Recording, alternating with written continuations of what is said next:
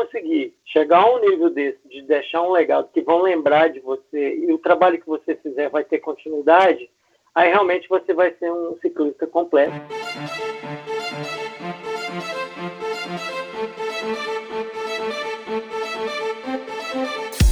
Oi, eu sou a Fernanda Keller. Eu sou João Amoedo. Eu sou Poliana Kimoto. Aqui é o Murilo Fischer. Aqui quem fala é Ronaldo da Costa. Olá, sou Henrique Avancini. E, e esse é o Endorfina, Endorfina Podcast. Podcast. Endorfina Podcast. Tamo junto, hein? Sou Michel Bogli e aqui no Endorfina Podcast você conhece as histórias e opiniões de triatletas, corredores, nadadores e ciclistas, profissionais e amadores. Descubra quem são e o que pensam os seres humanos que vivem o esporte e são movidos à endorfina.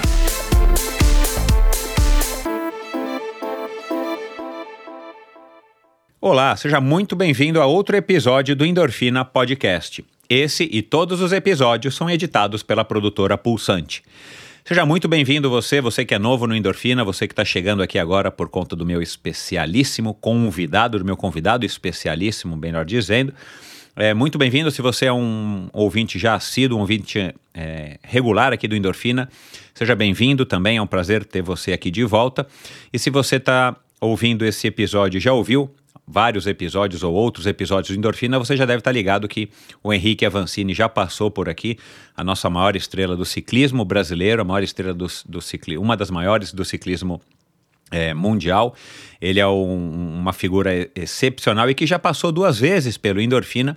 E se você então está curioso para conhecer um pouquinho melhor quem é o pai, de onde que veio, a, né, qual é a origem do Henrique Avancini, essa é uma boa oportunidade. É a primeira vez o Rui me disse, eu fiz uma pesquisa pela internet e realmente acabei não achando nada, mas às vezes a gente né, tem alguma coisa que passa despercebido. É a primeira vez que o, o Rui é o foco da, da conversa, né, não é o Henrique. É, é a primeira vez que ele é, conta bastante da história de vida dele, do que ele acredita, de como que foi a, a infância dele, como é que ele se aproximou dos esportes. Então foi uma conversa muito bacana. Então eu tive esse prazer, né? Já tive o prazer aqui de conversar com o pai do Igor Amorelli, o Edmilson Amorelli, foi também um enorme prazer. E agora dessa vez é a vez do Rui Avancini nesse episódio especialíssimo num oferecimento do Gran Giro, da, da, da prova Gran Giro que está realizando aí uma etapa dia 14 de março de mountain bike lá em Búzios. Aliás, o, por isso que a gente está gravando também com o Rui Avancini, são eles que estão proporcionando essa conversa aqui com o Rui. E por quê? Você deve estar tá se perguntando, porque é, o Rui, através aí da equipe dele também, dentro do Caloi, Henrique Avancini é, Racing, é o consultor do percurso, é o diretor técnico da prova, ele que desenhou o percurso, ele que deu o aval dele ali também é, para a realização dessa prova nos dois percursos de 40 e de 60 quilômetros. Então ficou um, uma prova muito bacana e, claro, nós vamos falar disso. Aliás, é, o, o, finalzinho da, da conversa você vai ouvir é, os porquês e como é que o, o, o Rui chegou aí nessa nesse, nessa parceria com a Effect Sports e por que que ele resolveu então fazer esse, essa parceria e e desenhar esses dois percursos lá em Búzios, aliás, lá em Búzios, perdão, é, aliás, eu digo isso aqui também na conversa, Búzios é uma cidadezinha muito legal, muito agradável, é um lugar que vale a pena conhecer se você não conhece, quem conhece volta, repete, então é, fique atento aí, mais, da, mais pro finalzinho do, da conversa você vai ouvir é, como é que é esse envolvimento do Rui, o que, que ele vai falar aqui do, dos detalhes da prova e tudo mais, acho que vale a pena você ouvir, se você tiver interessado em participar, ou se você já está inscrito, vai lá, fique até o final, ouça porque é, a gente conversou aqui com ninguém mais, ninguém menos do que o cara que criou e desenhou esses dois percursos, o de 40 e o de 60 quilômetros. Então, aguarde aí um, um, pouquinho, ouça essa conversa, porque aí você vai ter noção de quem é essa figura, de como que é, o Henrique teve de fato uma figura muito interessante para se inspirar. Muito embora ao longo da conversa você vai descobrir também que algumas coisas acabaram conspirando a favor é, do Henrique, então isso também é outra coisa bem legal desse bate-papo. Aqui é onde a gente fala né, da, da cabeça jovem do Senhor Rui, né? As pessoas chamam ele de Senhor Rui, eu pedi para ele, tomei a liberdade de chamar é, de Rui, afinal de contas ele também não é tão mais velho do que eu, é, mas a cabeça jovem, o espírito jovem dele com certeza é um grande, uma grande inspiração para o Henrique. Ele fala um pouco dos treinos que ele tem aí com o um amigo Theo aos sábados, é, da passagem inclusive pelo balé no Vasco da Gama, ele vai contar o porquê dessa breve passagem que ele teve aí como, como dançarino de balé. Ele revelou que ele tinha aí uma, uma boa mão para o basquete também, até a hora que ele conhece o ciclismo também no Vasco da Gama, numa época que tinha é, que havia ciclismo nos clubes, e aí ele começa a pedalar e se dá cada vez melhor e integra então a equipe da Peugeot. Ele também conta como é que foi essa fase da Peugeot, aliás, com reflexões bem interessantes. Né? É claro que ele fala como é que é ser pai do Henrique, né? É, eu faço até uma brincadeira aqui quando é que ele deixou de, de, de ser o, o Henrique deixou de ser o filho dele e ele passou a ser o pai do Henrique. Então, fique aí atento, foi uma, uma resposta bem curiosa, bem interessante da experiência dele é, como ciclista e o que, que ele pôde passar, né, os ensinamentos que ele pôde passar, então, é, para o Henrique passa até hoje, né? Afinal de contas, ele é, continua sendo pai, apesar de ser empresário, apesar de ter essa função bem grande, bem é, uma função de grande responsabilidade, coordenando essa, esse projeto que o Henrique sempre é, frisa e faz questão de dizer que é uma das é uma das, das, preocupações dele, né? Não só correr, não só aproveitar tudo para ele, a fama e tudo mais, a, a grana e tal, é, mas ele quer deixar um legado, ele quer ajudar, é, não somente incentivando é, através do exemplo, mas ele quer sim ajudar realmente, mais palpavelmente, as novos talentos, aos garotos. Então ele tem essa essa preocupação e aí é o pai dele quem toca isso. Aliás o pai dele fala bastante a respeito do trabalho entre aspas que o Henrique dá. É, vamos agora para essa conversa. Eu quero agradecer a todos vocês então que estão ouvindo a vocês que estão chegando agora a vocês que já ouvem há muito tempo como eu falei a vocês que apoiam o Endorfina. Aliás é, eu estou cada vez mais precisando de fato do apoio de vocês. Se vocês acham que esse trabalho vale é, uma colaboração financeira de vocês entra lá no meu site vai lá no bannerzinho apoia-se. Em cima à direita clica lá e você vai ver o que, que você ganha em troca, além, claro, desse conteúdo né, de, de, de, conversas muito interessantes e inspiradoras. Eu agradeço a vocês que estão apoiando. E agora eu quero agradecer ao patrocinador do episódio de hoje, o patrocinador desse especial com Rui Avancini, aliás, especialíssimo. Vocês vão ouvir como foi um episódio de fato especial. Ao Grangeiro. Ao Grangeiro está organizando agora, no dia 14 de março, o circuito de mountain bike lá em Búzios. Uma prova muito legal, uma prova, é, enfim, uma prova que o Rui vai falar bastante aqui dela, mas uma prova aí que está apta a receber aí você, seja na categoria esporte de 40 quilômetros ou na categoria Pro com 60 quilômetros. E o Gran Giro conta nada mais, nada menos com a participação, a direção técnica, consultoria de percurso do Rui Avancini, não é à toa que a gente está conversando aqui com o Rui hoje, e, e do Calói Henrique Avancini Racing Team. Então, é uma prova que já começa com é, toda a, o gabarito né, com todo o renome de, da equipe Avancini, e é uma prova muito legal que é organizada.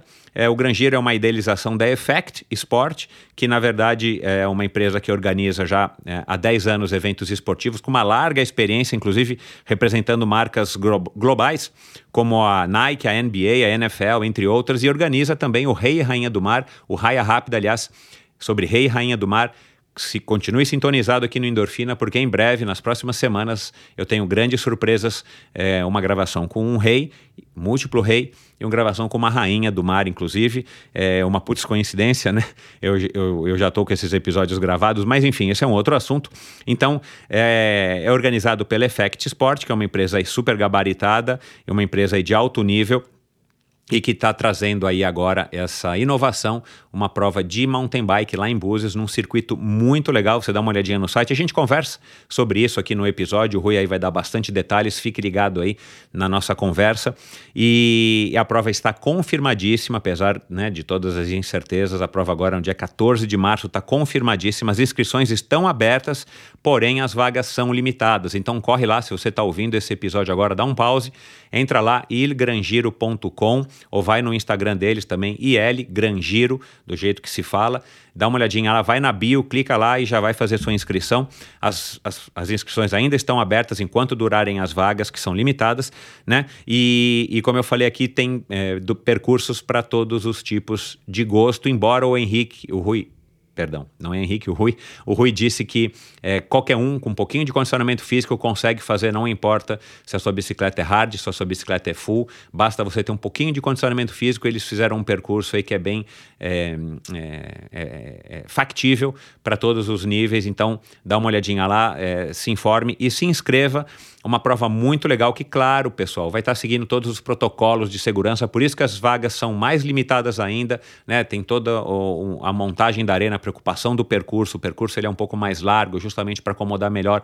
As largadas vão ser em baterias, de acordo com a sua faixa etária, então você não perde aquela, aquela sensação de competição, aquele momento de você estar tá disputando uma vaga com alguém, né, uma vaga não, uma colocação é, com alguém da sua categoria. Vale muito a pena prestigiar esse evento, sem falar que a gente está estimulando né, o comércio local. Búzios é uma cidade magnífica, a gente está tá estimulando a economia local, afinal de contas, um, esse é uma das contras, contrapartidas também da Effect Sports, de estar tá agitando, além agitando a economia local, além, claro, de algumas contrapartidas muito legais é, a nível de responsabilidade social direta, né? não somente de estar tá estimulando o comércio, é, os restaurantes, a rede hoteleira, enfim, locais. Então, vamos pensar nisso também. Vai lá, se inscreve nessa prova, uma prova muito legal que conta, mais uma vez eu vou repetir aqui, com a chancela de ninguém mais, ninguém menos do que um legítimo Avancini, aliás, o legítimo Avancini, o Rui, pai do Henrique, né? E não é à toa que ele está envolvido com esse projeto, porque é um projeto que sim tem todo nosso, nosso respeito e confiança. Então dá uma olhadinha lá.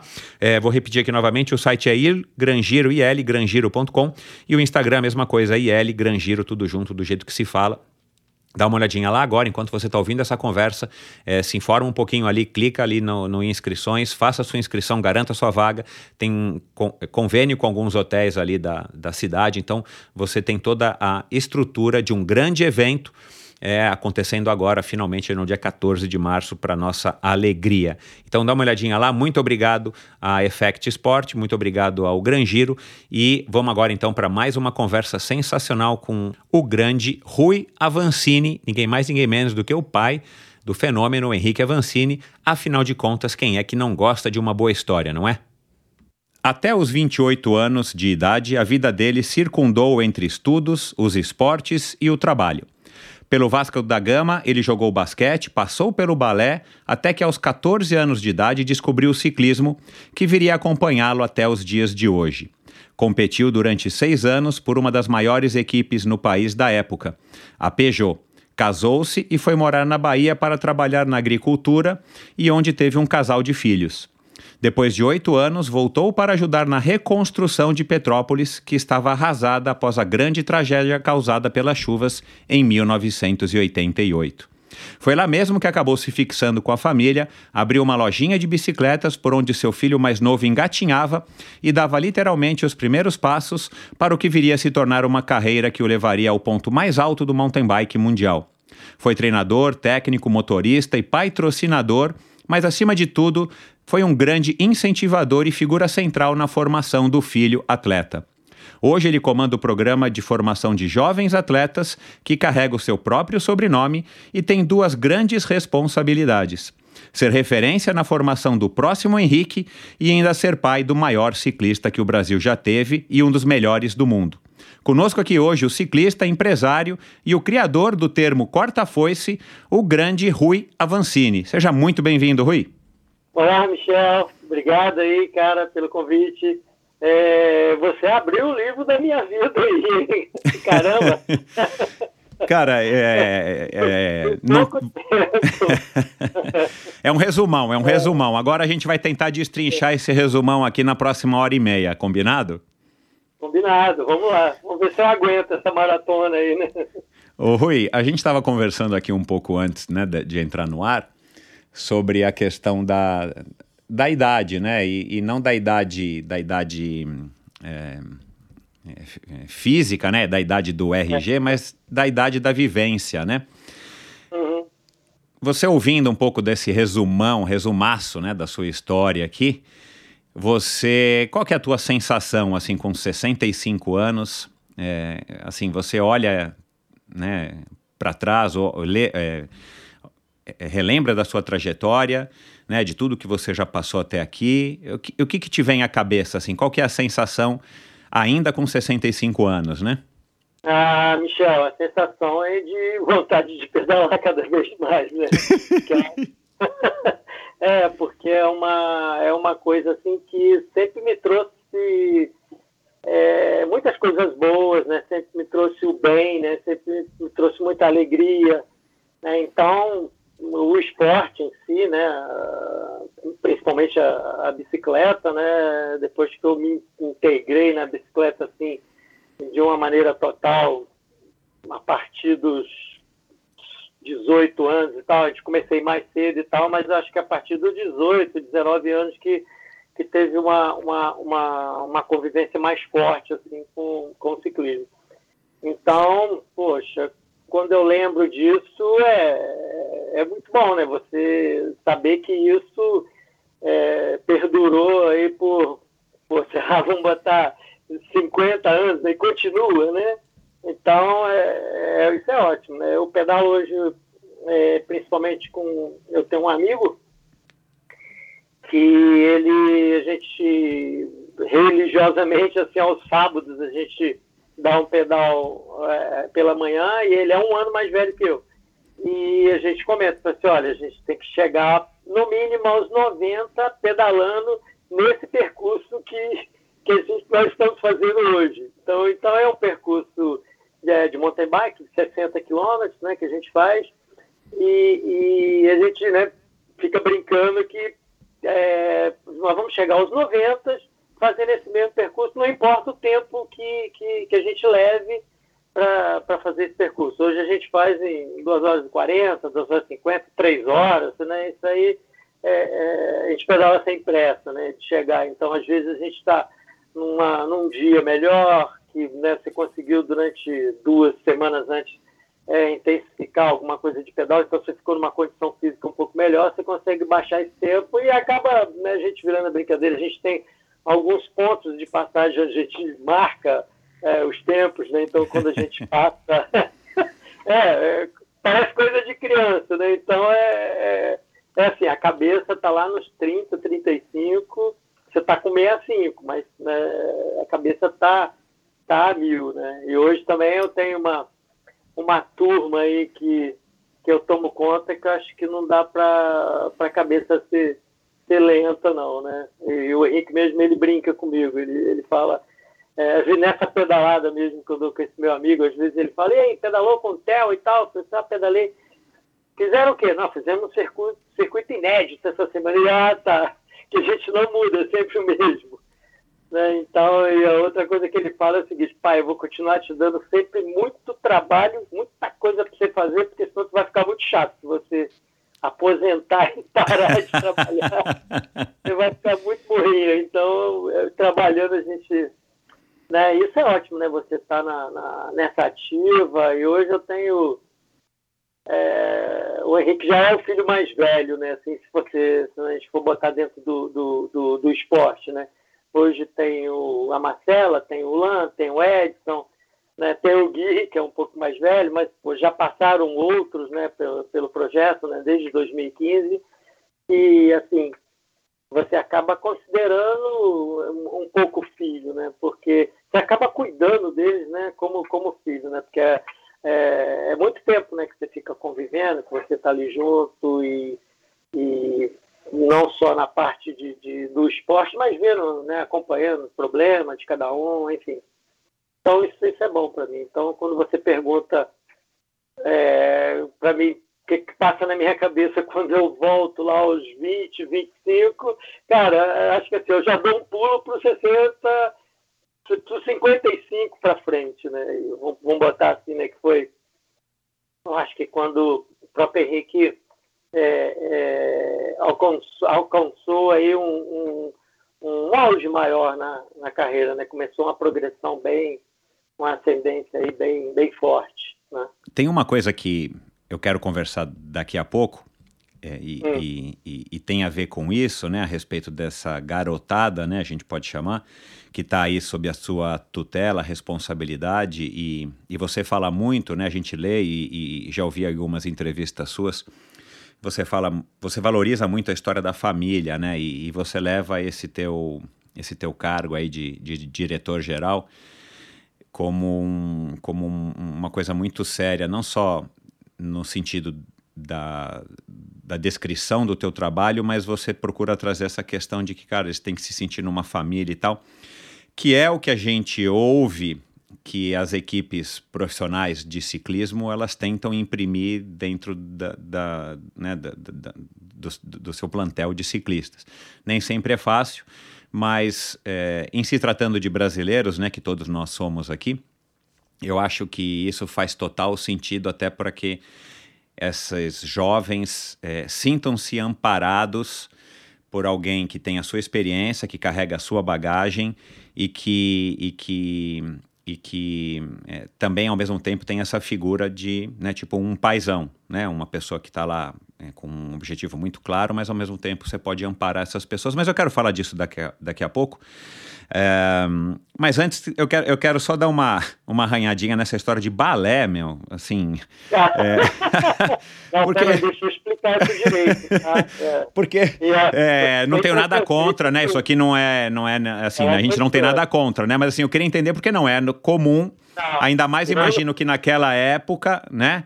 É, e alguém que que era jogador de basquete, que viria a se tornar um grande ciclista e tal. Como é que foi essa tua, essa tua incursão pelo balé? Você estava buscando algum é, outro objetivo? É, não, eu quando, quando a minha família veio morar no, no Rio de Janeiro, né, a gente veio para a região ali de São Cristóvão, que era próximo ao Clube Vasco da Gama né? E acabei conhecendo eh, pessoas e tal. Isso eu tinha 12 anos, né? 13 anos. Acabei conhecendo, tendo amiguinhos, que, amigos, né? Que, que frequentava o clube, né? Eu tinha, eu, tinha, eu tinha um amigo que fazia saltos ornamentais. Então, às vezes, eu ia para lá, ficava vendo ele e tal, né? Treinando meu salto. Aí eu falei, poxa, eu tenho que fazer alguma coisa aqui, caramba. Né? Aquele negócio, né? Acabei entrando pro basquete meio que por acaso. Né? Fiquei pouco tempo no basquete, apesar de ter uma, uma, uma, um arremesso muito bom, uma mão muito boa, né? Eu me destacava por esse fato de ser praticamente todos os treinos ou jogos assim amistosos eu, eu, eu me destacava como cestinha né, da partida, mas era, eu era baixo. Para basquete eu era baixo. Né? E assim, nesse meio tempo eu conheci, fiquei paquerando uma menina, né? Que no Vasco também tinha o balé. Eu falei, poxa, acho que eu vou, vou fazer os dois, eu vou fazer o basquete e o, vou fazer alguma coisa de balé também para ver se eu. mas, mano, mas assim, é, sofri bullying né, naquela época, o preconceito existia né, hoje até acho que ainda existe um pouco ainda, mas naquela época era, era um negócio muito mais forte. Mas foi assim, foi mais uma coisa bem de brincadeira, que eu levei até por um tempo, foi legal, levei a sério e tal, porque era, era, era, por incrível que pareça, né, você vê assim que é, um, é, é uma coisa, é um esporte delicado e tal, mas ele te exige uma disciplina assim gigante, cara. É. é diferente de você estar tá num time de, de, de basquete até. O time de basquete era muito mais esculhambado, ninguém estava nem aí, ah, não é. vou, vou, não vou. Tinha gente que ia pelo lanche, porque, não sei se você sabe, mas a, a o Clube Vasco da Gama ele está numa região que é bem é, assim, é recurso, né? Uma, uma, tem tem uma, uma comunidade que é a Barreira do Vasco. Então são, são, é uma comunidade carente. Então, uhum carentes que moram ali. Então, o clube ele, ele acolhia muitos claro. menores né, para fazer essa integração é, em algum esporte. Né? Então, era uhum. legal. Na balé tinham meninas né, e, e meninos também da, claro. da, da, comunidade. Entendi. Mas foi uma passagem rápida, tá? Não, não, não quis me tornar nenhum, nenhum bailarino, não, e acabei, assim, que a minha esposa não me ouça se ela ouvir. ela, é normal que eu acho que ela não sabe dessa história, mas ah. foi, foi só uma paquera e tal, não teve nada, não foi nada para frente não. E aí, dentro do próprio, próprio clube, eu, eu, eu conheci o ciclismo. Né? Foi dentro do Vasco que eu comecei a pedalar, através de um ele era como é um manager, né? um técnico né? na época, que era o Ivan. Né? Esse, ele já era já tinha uma certa idade na época, né, já é falecido hoje. E, mas o Ivan, ele, ele era assim, um aficionado pelo ciclismo, né? tinha algumas bicicletas e tal, e ele botou um projeto dentro do Vasco e tal, que o Vasco acolheu. Aí era aquilo, você comprava bicicleta, mas você tinha um apoio para ir numa corrida e tal você tinha a carteirinha de, de, de sócio-atleta do clube que você poderia é, frequentar todas as dependências do clube. Quando tinha jogo, você tinha acesso a assistir, né? É, não só futebol, mas qualquer outra competição. Eu ia muito na, na, na, na parte de. Da, na, na, arena de piscina, né? Na, na, na, na, parte aquática ali, onde que era, tinha natação, o salto, né? Por esse meu amigo até ser um atleta dos saltos ornamentais.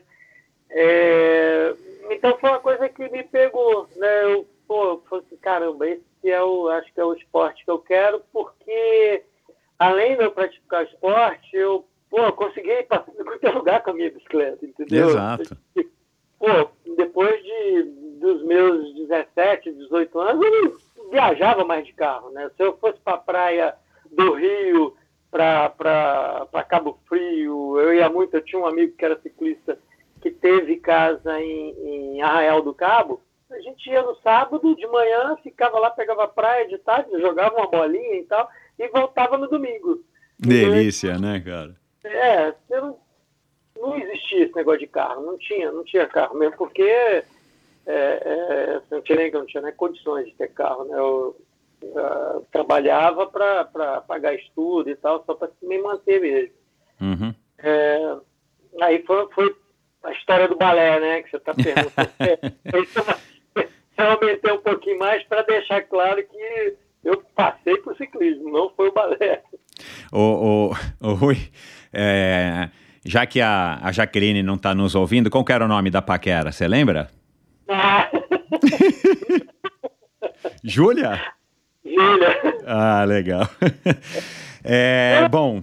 Eu lembro, tá, Michel? Não sei porquê. Porque, assim, foi paquera mesmo. Claro, é. A gente é garoto, claro. É. Quem que não é, teve, né?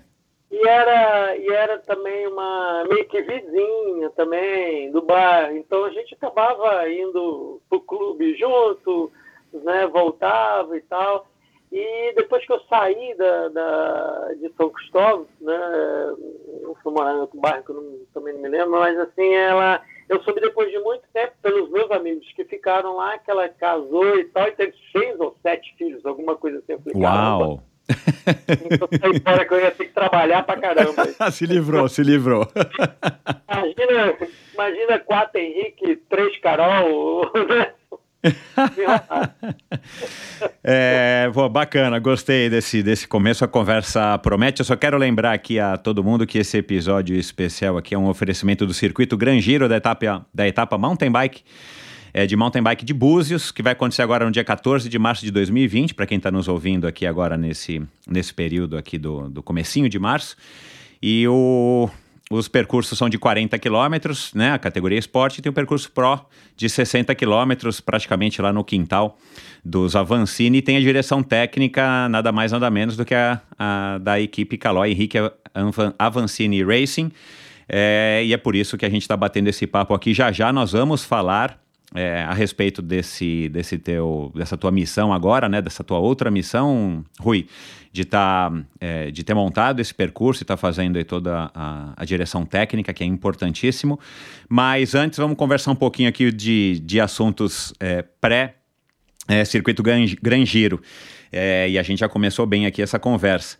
É, eu queria ir direto a um ponto que, que, eu, que eu sou curioso, e, e, eu fiz essa mesma pergunta também para o pai do Igor Amorelli, lá em 2019, o grande Edmilson Amorelli, que pelo que eu entendo, pelo que eu me recordo, acho que ele tem mais ou menos a tua idade.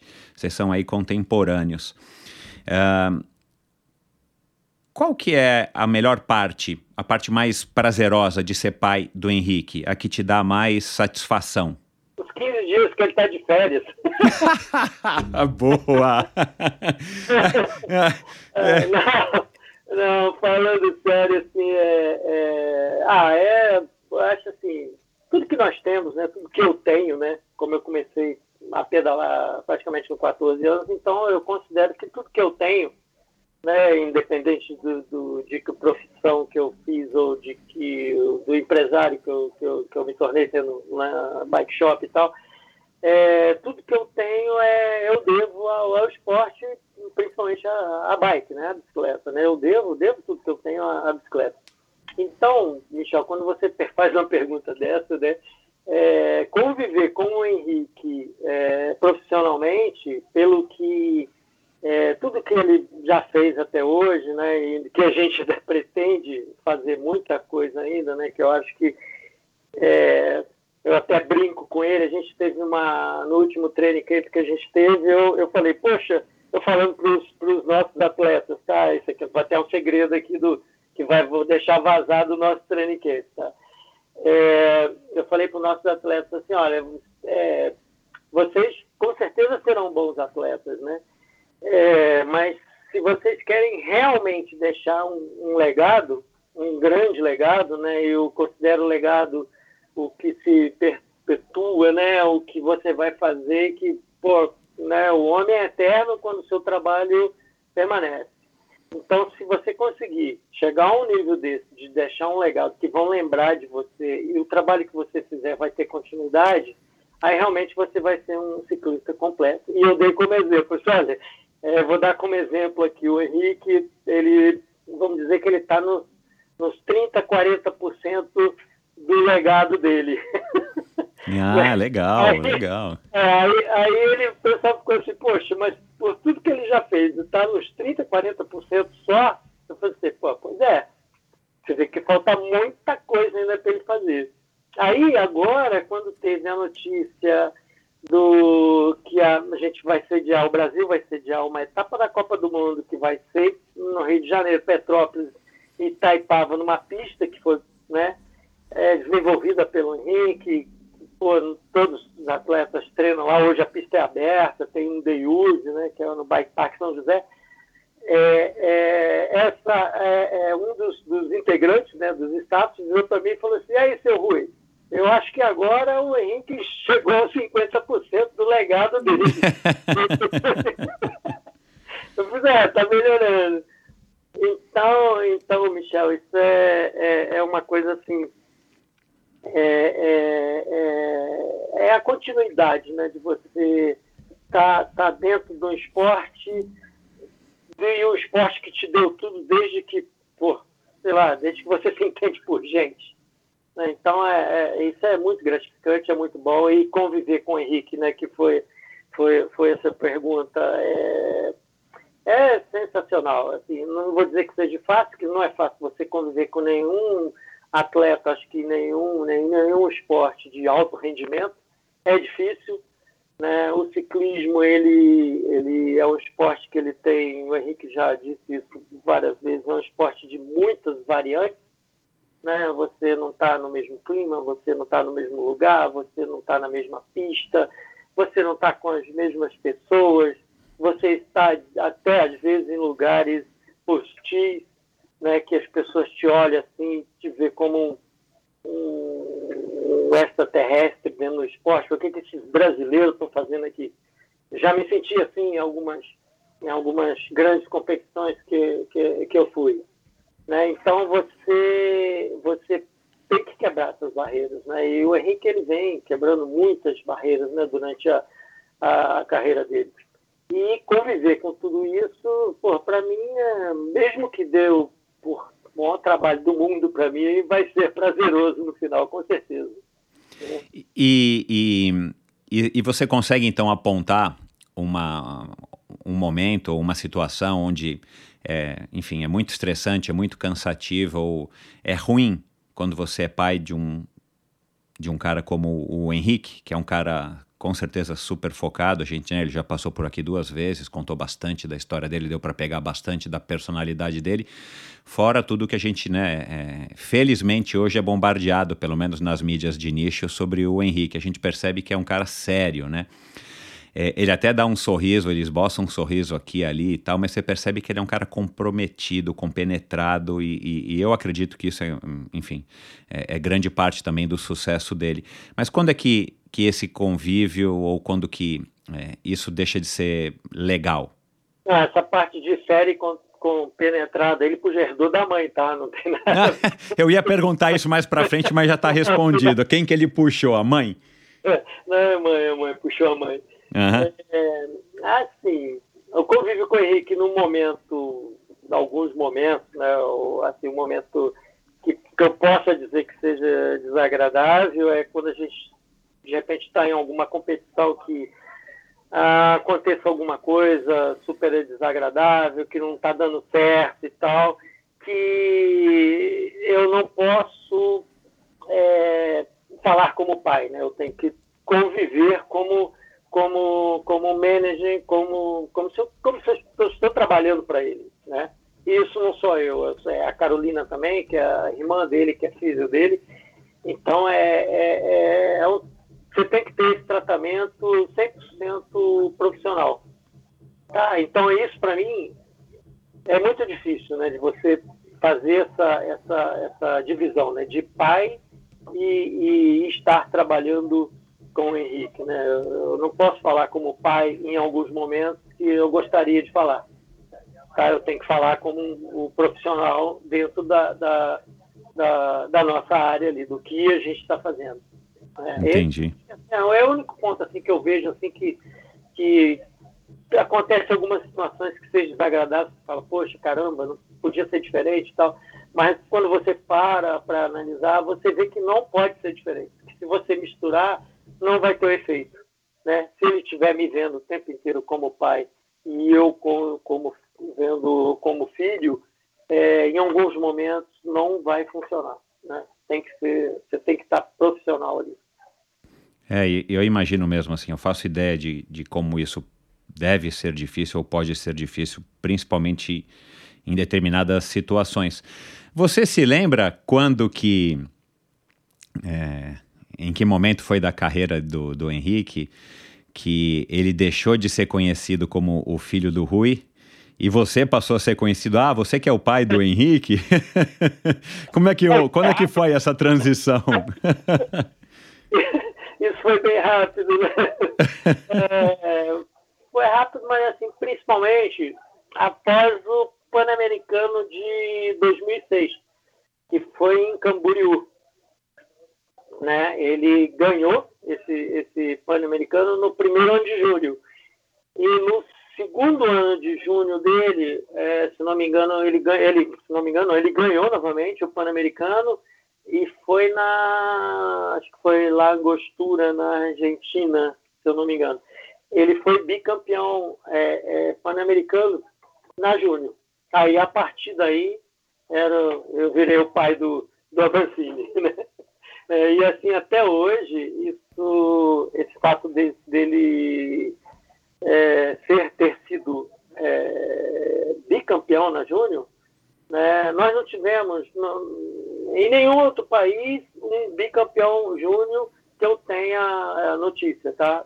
Uhum. Sempre o cara ganhava o primeiro ou ganhava o segundo ano, principalmente o segundo ano. E no Brasil a gente ainda não teve nenhum, não tivemos nenhum outro campeão pan-americano é, é, é, nessa situação, né, de, de Juna Júnior, Uhum. infelizmente, né? Mas isso não quer dizer que não, não venham grandes talentos aí, tá? Eu tô, tô só, só pontuei para deixar beneficiado que foi daí que realmente eu virei pai do Avanci. É, acontece, Rui, com alguma frequência, ou já aconteceu, por exemplo, situações que você teve que trazê-lo de volta para o chão como pai? Calma, Henrique, não é aí, olha, né? Sabe quando sobe a cabeça, né? Porque, de fato, no- n- primeiro que nós não temos histórico no, no Brasil. Depois que ele está sendo um dos melhores do mundo, né? É, e ainda é jovem, né? E esse, e esse relativo, eh, relativo não, né? Esse sucesso garantido, sucesso notório que ele tem, também não começou agora. Já vem, ele vem construindo isso. Houve já alguma situação que você teve que, né, tirar o crachá aí de, de empresário e tal e chamar, peraí, filho, é o seguinte, meu, isso aqui é assim, assim, assado. Houve? Ah, Michel, assim, eu acredito que não, cara. A gente pode até ter tido alguma conversa e tal, né, para tentar buscar manter né, a, a, a, humildade né, que ele sempre teve e tal, aquela sinceridade, mas nunca assim de falar, pô, é, ó, que, para aí que você não é estrela não, cara tá pensando que é o quê? Que, não, acho que nunca teve esse, nunca chegou a esse ponto, né?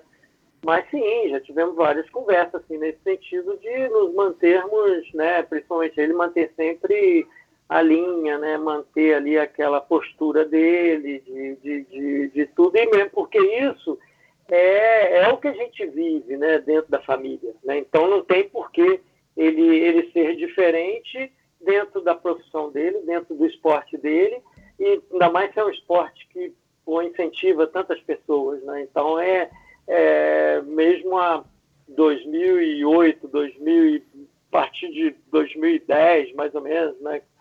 quando ele começou a, a aparecer mais, né, né, que foi, foi entrou para a categoria Super 23, é, é, isso era bem visível nele, né? Que era pô, o que ele vivia fora das pistas, ele vivia dentro, ele era a mesma pessoa dentro da pista e fora da pista, entendeu? Uhum. Então era isso é uma coisa muito de que vem muito de família, né? Uhum. Até mesmo é, de cobrança nem nem tanto minha não, né? Que eu sempre fui meio sabe aquele negócio, aí, Henrique, ó, vamos vamos pedalar, pô, esse negócio de estudar tá por fora e tal, vamos dar um pedal. Assim. não, não, tem uma frase que eu dizia para ele, Henrique, ó, vamos pedalar, que trabalho é roubo, estudo é perda de tempo. Então vamos pedalar. É tudo mas, que um moleque quer ouvir, né? Pô, perfeito, né? Aí, mas essa parte de, de puxá-lo, né, pra, pra, mais para com o pé no chão em si, acho que vem muito da, da própria mãe mesmo, né? Da mãe e da própria irmã. Né? Não, não, é, não é o meu forte, não. Eu falei assim, vamos lá, cara, vamos dar um jeito aí, a gente resolve isso. Escola, às vezes, quando tinha, que, tinha corrida e tal, falou, pode deixar que eu vou lá falar com a diretora e tal, não sei o quê. Eu sempre dava um, um jeito de, de, de, de colocá-lo na condição de, de praticar o esporte com tranquilidade, né, para ver até onde ele, ele iria. Mas, pô, lógico, né, volto a dizer, sempre assim, tudo dentro de uma dentro de uma dentro de um contexto, né, dentro de uma coisa consciente, não tem, né, a gente não fez nenhuma besteira, acredito eu, né durante a, a, a, trajetória dele. Uhum. Interessante porque com certeza essa combinação toda, né? Porque não dá para a gente isolar os fatos, mas foi uma coisa que deu certo e está dando certo. A gente está é, tendo esse prazer, prazer enorme de estar tá acompanhando, né? Mas é, você sendo um pouco mais é, parceirão, amigão do filho e, e a Jaqueline sendo mais, né? A, a professora, a rígida e trazendo, né? Enfim. Então, com certeza isso isso é, deu resultado aí na família, no clã dos Avancini. Agora vamos falar de você, né? Que a gente não veio aqui para falar do Henrique. É, você começou a pedalar? Da... Minha vida, deixei de ser Rui, eu virei pai do Avancini, pai do Henrique. É, vou, colo vou, colo é, vou colocar aqui no, no espe é, especial pai do Henrique, não vai ser especial é. Rui Avancini. ah, cara, mas eu vou te falar, viu? Eu sou pai de duas, cara. Eu teria um prazer, assim, gigantesco, cara, de ser o pai da, da Michelle ou o pai da Nina. Para mim ia ser, assim, uma coisa, meu, sem, não importa se fosse esporte ou o que quer que seja, mas, meu, para mim ia ser um prazerzão. Nada melhor do que ter filhos e pedalar, né, Henrique? Ô, oh, Rui. Aí, tá vendo? Não deixei mesmo de ter o Rui. Pô, eu tava indo bem até agora, pô. Eu fiz aqui uma colinha que eu não vou te chamar de Henrique, caramba. É. Tá Mas vamos falar de você agora. Né, você começou a pedalar meio por acaso ali, né, através do, do incentivo do Ivan e tudo mais. E, e aí você me disse, né, que de 79 até 1985 você pedalou pela equipe Peugeot. E, e aí, cara, como é que foi essa revelação, né, de um, um garoto ali, né, do Rio de Janeiro e tal, no Vasco da Gama, de repente você começa a ter uma evolução no ciclismo, começa a, se dedicar ao ciclismo como um, uma modalidade esportiva mais séria e de repente você é chamado para integrar uma equipe. Conta um pouco, de, faz um, um resumo bem legal aqui para a gente de, de como é que foi a tua fase como, como ciclista aí nesse, nesse comecinho de vida. É, na verdade, a, a, a, base da Peugeot ela era no caminho da minha casa para chegar até o Vasco. Tá? O importador dos carros, Peugeot na época, Aham. era na rua, na rua São Januário, onde, é, onde eu morava, nessa rua, e eu passava em frente a, a, a Peugeot, essa, essa loja de carro, revendedora, oficina, né? Era, era tudo né, ali. E não me lembro porquê, em, em determinado período, eles resolveram né, montar uma, uma, uma, uma equipe de ciclismo no Brasil, Peugeot, por ter provavelmente algum incentivo lá de fora, né, que é- era uma coisa carro francês, né, pô, na época era ah, Ber- Bernard, Bernard Hinault, Bernard Hinault, Uhum. que era um ciclista né, da, da, da, da- da Peugeot na época, enfim. É, e assim, a, a equipe da Peugeot, a parte da equipe da Peugeot foi de atletas do Vasco. Né, atletas que in- integravam ali a equipe do Vasco e migrou para Peugeot.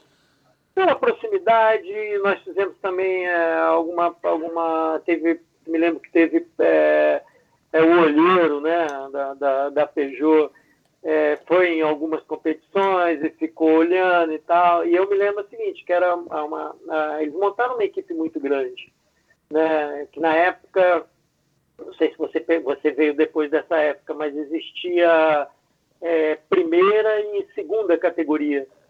Né? Uhum. Então, é, é, é, como eu era mais novo, né, tinha um- nós, eu integrei, integrei a segunda categoria com mais três atletas.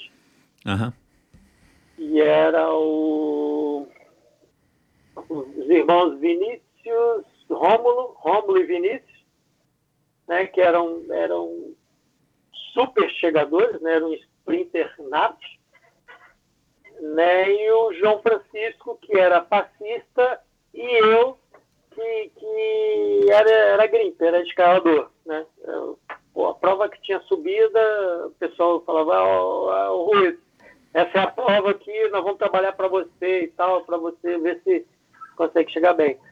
E aí nós éramos quatro atletas que largávamos com a primeira categoria, né, que eram atletas mais mais velhos, mais renomados, com maior experiência, mais preparados, né, que aí tinham, se não me engano, eram mais oito ou nove atletas que inte- integravam essa essa essa equipe de primeira categoria. É, não me lembro do nome de todos, mas tinha Djalma, Djalma, Djalma, Djalma Madruga, Djalma. Tinham dois irmãos que era.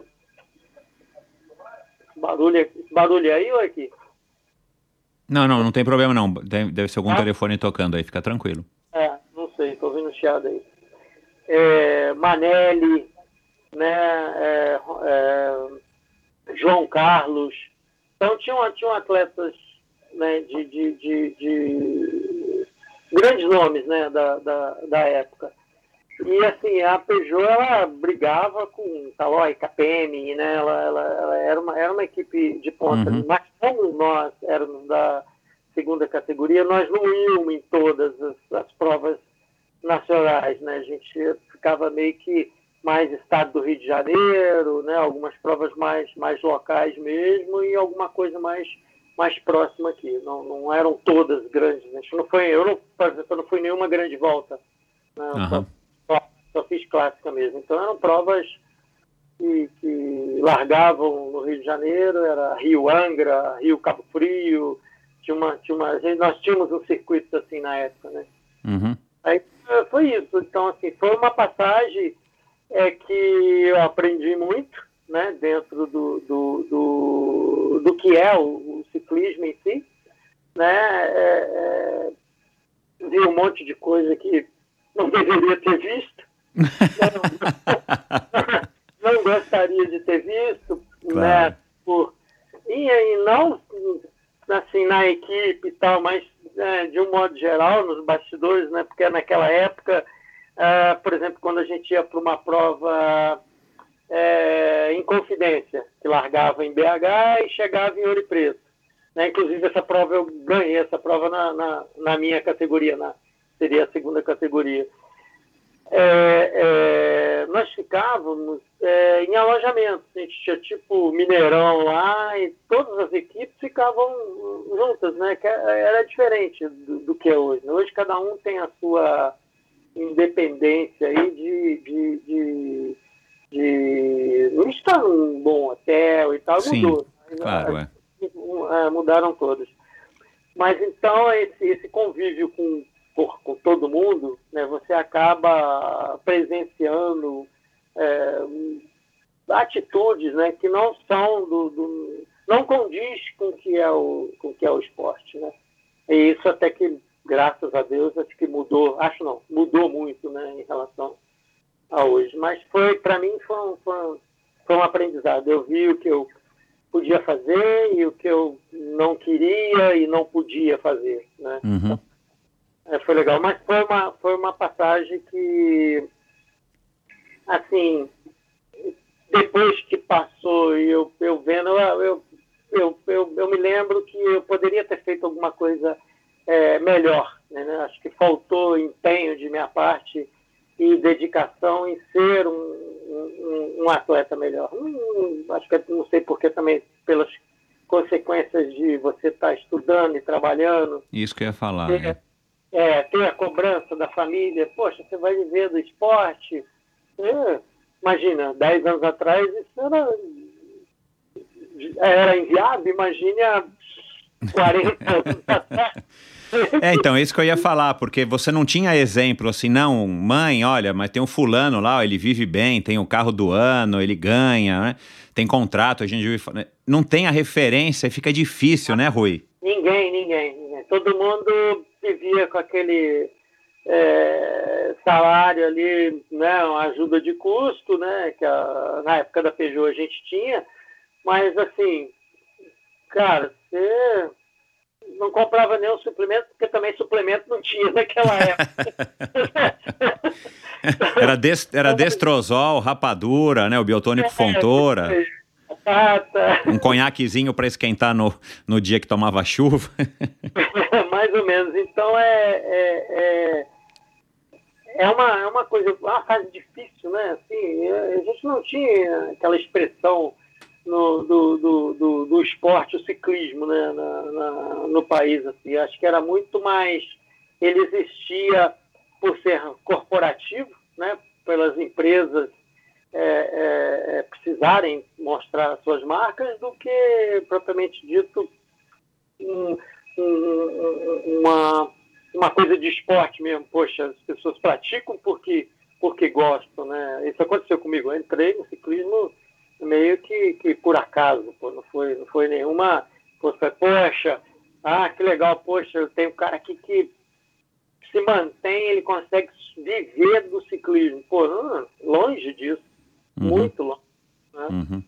É, é, isso, isso muda tudo e com certeza o que o caminho que o Henrique vem trilhando, a carreira que ele vem construindo, isso vai é, por si só já vai deixar esse legado de que hoje, né, um garoto pode olhar para frente para o pai e falar, pai, olha, o Henrique Avancini é campeão do mundo, vive disso e melhorou de vida, e, enfim, né, é, tem toda uma coisa por trás dele, então eu, quem sabe eu posso tentar, né? Eu acho que por si só isso já é um legado e já abre de fato caminhos para que né, garotos e garotas sonhem que um dia podem chegar lá. Então isso já, já ajuda muito, né? Agora, você disse que poderia ter sido, né, olhando para para trás, né? E, e, engenheiro de obra pronta é muito fácil, né? Você sabe muito bem, né, Rui? É que você poderia ter se dedicado um pouco mais, mas, mas você levava o ciclismo a sério e só não teve as condições? Ou para você era, né, assim, a, a vida era, né, esses três pilares: tenho que trabalhar, tenho que estudar e eu faço esse esporte que, que é mais do que só um, um esporte, né? Tipo, jogar futebolzinho na praia e tudo mais, ou ir surfar aí no, no Rio. Mas eu me dedico e, e, e, e, vou viajar, vou representar uma equipe e tudo mais. Como é que era o peso do ciclismo durante essa fase na tua vida? Ah, assim, sempre foi, né, não tem como não, não, não ser, né, naquela época, não ser os três pilares, né, você trabalhar, estudar e praticar o esporte. Mas teve momentos, sim, teve, acredito, um período de dois anos que a dedicação foi maior é, no esporte. Né? E, assim, o, o próprio esporte, ele, ele, ele te abria portas né, em outras áreas. Né? No, no meu próprio trabalho, eu era conhecido como atleta. Né? Porra, o cara é o atleta, o cara treina 200 quilômetros, o cara corre não sei o quê, o Rui vai correr cinco semanas e tal, vamos, vamos liberar ele, não sei o que você entendeu. Ele sempre me trouxe regalias. Né? Quando eu digo que eu tenho, tudo que eu tenho veio do esporte, isso, isso inclui. Então, ele sempre, de, em algum momento, de alguma forma, ele, ele me, me beneficiou.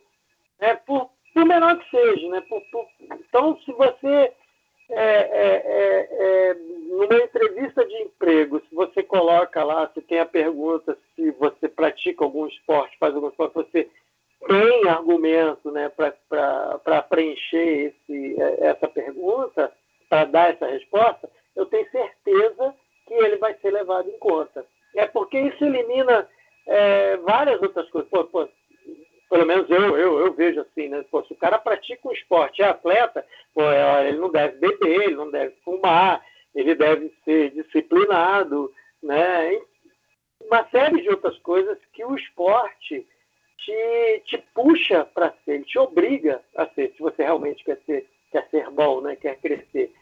Então teve, lógico, que um período que eu levei muito a sério, né? Quando eu digo que eu poderia ter, ter assim, me dedicado a mais e tal, é que, poxa, é, não sei se é comparando com hoje, né? Hoje você tem, pô, milhões de facilidades em, em, comparando com aquela época, né? Aquela época, o próprio equipamento é, é, a gente não tinha, né? Os equipamentos eram muito porra, difíceis, né? De chegar ao, ao as nossas mãos, né? Não existia importação, não, não, não tinha isso. O que vinha era quando alguém trazia. Então, quando você tinha alguma peça um pouco melhor, é porque alguém esteve lá fora e trouxe para você, ou o pessoal da equipe que trazia. Então, era, era, era, éramos muito limitados. Uhum. É, então, mas assim, é, é, foi super gratificante, com certeza, me, me me, me, ensinou muito, né? Eu cresci muito na época que eu, que eu fiquei na, na tanto no, no, Vasco como na Peugeot, né? Porque é, o esporte ele me levou aos lugares diferentes, né? Eu, eu conheci outras coisas que eu... Abre os horizontes, né? É, eu não teria ido sem, sem, sem o esporte, né? É, ou não tão cedo, né? Aí você é, larga a equipe. Vocês corriam de Peugeot, de bicicleta Peugeot, você se recorda? Sim. Ah, claro. Bicicleta é. Peugeot, todos, todos tínhamos bicicleta Peugeot. Né, porque até depois de um tempo ela começou a comercializar, né? Essas, Isso. Essas, é. No, no, no, Brasil. Mas eram, eram bicicletas todas, todas Peugeot. Legal. É, aí você para de, de, de competir, provavelmente porque, né, enfim, precisava realmente começar a trabalhar mais sério, né, e, e uhum. ganhar vida. E, e você continuava pedalando? Você ficou com a tua Peugeotzinha ali e tal? Ou foi uma, um período que você parou, se afastou do ciclismo? Não, continuei. Legal. Sempre. Nunca, nunca parei. Nunca... Sempre tive bicicleta, né? Lá em casa uhum. sempre duas, três bicicletas. Uhum. Você Chegar lá em casa hoje, você vai ver. Tem três bicicletas, acho que lá, né? A Jaque até fala, poxa, Rui, né, não dá, precisa de três? Eu falo, não, mas tem bike, vai que amanhã né, a gente quer pedalar de speed. Então... Claro. São todos os bikes que eu meio que herdo, né, do, do Henrique, Henrique, né? Então, uhum. É, ela, ela não reclama tanto assim, não fala, ah, é do Henrique, cara, olha o nome dele. vocês, usam mesmo, vocês usam o mesmo tamanho, então? Mesmo tamanho, eu sou um pouquinho mais alto que ele, mas aí eu dou uma, né? Claro, vem, é. né, de cortesia, aí a gente dá uma diminuída. Não, a, a, a, bicicleta já vem com um pedigree que, pô, né? Quem que não quer pedalar numa bike dessas, né? É, E a, a Jaqueline pedala? Não, não. Não curte? Não, não, não. Ela né, faz já fez é, é, é, já foi a época que nós moramos na Bahia, ela, ela montou uma, uma, uma mini academia, né, até mesmo para ter atividade, né, e, uhum. e, como não tinha na cidade, ela passou a, a, a não, não dar aula, não, porque ela na, a profissão dela é outra, ela é enfermeira. Uhum. E, e, mas assim, como ela sempre tinha frequentado a academia e tal, a gente montou uma, um mini né, uma academia lá e vinha as mulheres da, algumas mulheres da cidade iam para lá para se exercitar. Né? Que legal. E ela conseguia, que ela trabalhou nessa cidade no, no Banco do Brasil. Uhum. Né? Então, ela fazia essas, tinha essas, esse convívio social, né, vamos dizer assim. Né? Claro, é. A, a, o, o, esporte ainda tem isso, né? Ele te, ele, te, ele te dá essa possibilidade de ter convívio com pessoas que minimamente têm isso em comum com você, que é gostar de fazer, né? Que seja uma ginástica, uma musculação ou, ou pedalar. Bom, mas aí você você vai para Bahia, né? Que você estava me falando antes também da gravação. Você vai para Bahia, já conhecia a Jaqueline, vai para Bahia, uhum. casa, né? Vai para Bahia, nascem lá a Carolina e, e, o Henrique, fica lá oito anos trabalhando aí nessa fazenda do seu amigo, né? Que você me explicou, né? E, e aí acaba o teu trabalho lá, tua missão lá de represar e tudo mais, o, o a água da enchente que você também estava me explicando. E aí você volta para Petrópolis, provavelmente né? Eu quero que você explique isso. Você volta porque tua missão lá na Bahia tinha acabado e co coincidentemente Petrópolis estava, é, né? Aliás, agora no comecinho de fevereiro foi comemorado os 33 anos, né? Um aniversário ruim de se lembrar, mas 33 anos da tragédia, né? Não sei, vocês devem ter recebido aí bastante Sim. notícias, né? Aí é, em Petrópolis, enfim. Aí você volta para Petrópolis para colaborar aí na, na construção civil e na reconstrução da, da cidade e você tem esse trabalho aí por alguns anos até que você resolve abrir uma bicicletaria, né? Uma lojinha de bicicleta, como você se referiu, em 1997, né? Um, o que que te fez, vamos dizer assim, voltar de novo a esse interesse maior? Eu sei que a bicicleta nunca deixou de te acompanhar, você acabou de dizer, mas o que que te levou é, em 1997, né, o cenário né, para as pessoas mais jovens era completamente diferente do que é hoje no quesito da popularidade da bicicleta e tudo mais. É, o que, que te levou a acreditar, então, que em Petrópolis daria certo você abrir uma, uma lojinha de bicicleta? É, bom, como você disse, né, eu, eu, eu, meu período na Bahia foi de sete anos e, e alguma coisa, né, e a, o retorno para Petrópolis foi em 91 para 92 e essa, essa tragédia em Petrópolis ela tinha acontecido em 88 e demorou-se né, três para quatro anos para é, para que todos os projetos fossem feitos, recursos, claro. é, enfim, todo aquele trâmite de, de é, é dinheiro do Banco Mundial e tal para a recuperação das áreas é, é, atingidas. E na época que eu voltei para Petrópolis, eu fiz contato com, com o pessoal da, da construção civil, foi a Terra Almeida na, na, na época, e arranjei uma, uma locação. Vim morar num sítio em Nogueira, que é, aqui, que é de um bairro ao lado de, de, de Itaipava. Esse sítio era de um diretor que tinha adquirido como investimento, não morava ninguém no sítio e tal. Ele falou, Rui, poxa, vem, tu mora no sítio, que aí fica habitado, não sei o quê. Acabou que eu morei 21 anos nesse e, é, e, assim, é uma coisa que, que não fugindo da, da, da pergunta, né, mas estou completando né, a volta uhum. para Petrópolis mas esse sítio foi uma coisa que foi aonde o Henrique aprendeu a realmente a pedalar, porque ele tinha 110 mil metros quadrados e, uma, uma topografia, né, uma altimetria é, é, grande. Então a gente fez uma pista, né? Tinha uma pista de cross country, né? Chegamos a fazer até, até competição dentro desse, de, desse local. Então era um local que ele assim, pô, ele acordava, ele pô, dava uma volta na pista, ele chegava da escola, ele dava uma volta na pista, ele treinava direto ali, né? Então era, era, era foi uma coisa é, meio que de destino, assim, né? Acho pois que... é, então, cara. É, isso eu ainda não tinha a, a, a, a loja. A tá? loja. Ele, é, ele já gostava, como eu sempre pedalei também, a gente já pedalava junto e tal, e ele, ele começou assim, né? Era pequeno, mas já, já, já, já fazia uso da pista. Então eu voltei para Petrópolis, né? Me ingressei na Serra Almeida e trabalhei alguma coisa de, de, de da, da, reconstrução da cidade em si, na parte de é, drenagem, contenção de encostas. Então foi um, foi um durante um governo inteiro, né? O, o governo Fadel, né? O prefeito, não sei se, se alguém de Petrópolis ouvir, fatalmente vai vai lembrar, vai lembrar. Desse, desse prefeito que foi um, um bom prefeito, né? Fez uma, uma boa gestão e, e hoje as, as, obras, tanto que né, da, da, da, gestão dele estão aí até hoje, né? E, e, e, foi, foi assim, aí com isso, eu morando aqui ao lado, né, de Itaipava, né, em Nogueira, eu, depois de alguns anos que a gente estava aqui, eu falei, poxa, acho que é, vou ter que fazer alguma outra coisa, porque vai acabar essas obras e tal. Não queria sair da cidade. A Serra Almeida é uma firma gigante, né, uma construtora gigante, que é de, de Curitiba, né, era, né, hoje não existe mais.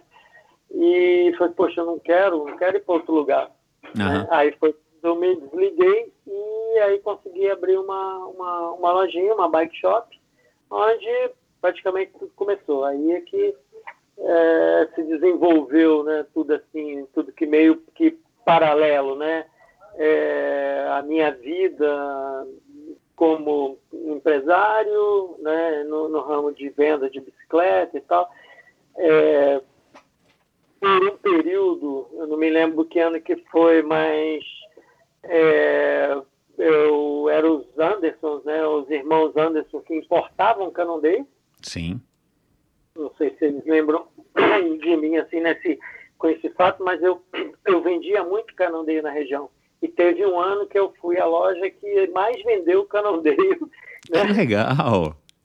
Né? Hoje o Henrique é um, é um atleta da, da, da Canondeio Fábrica.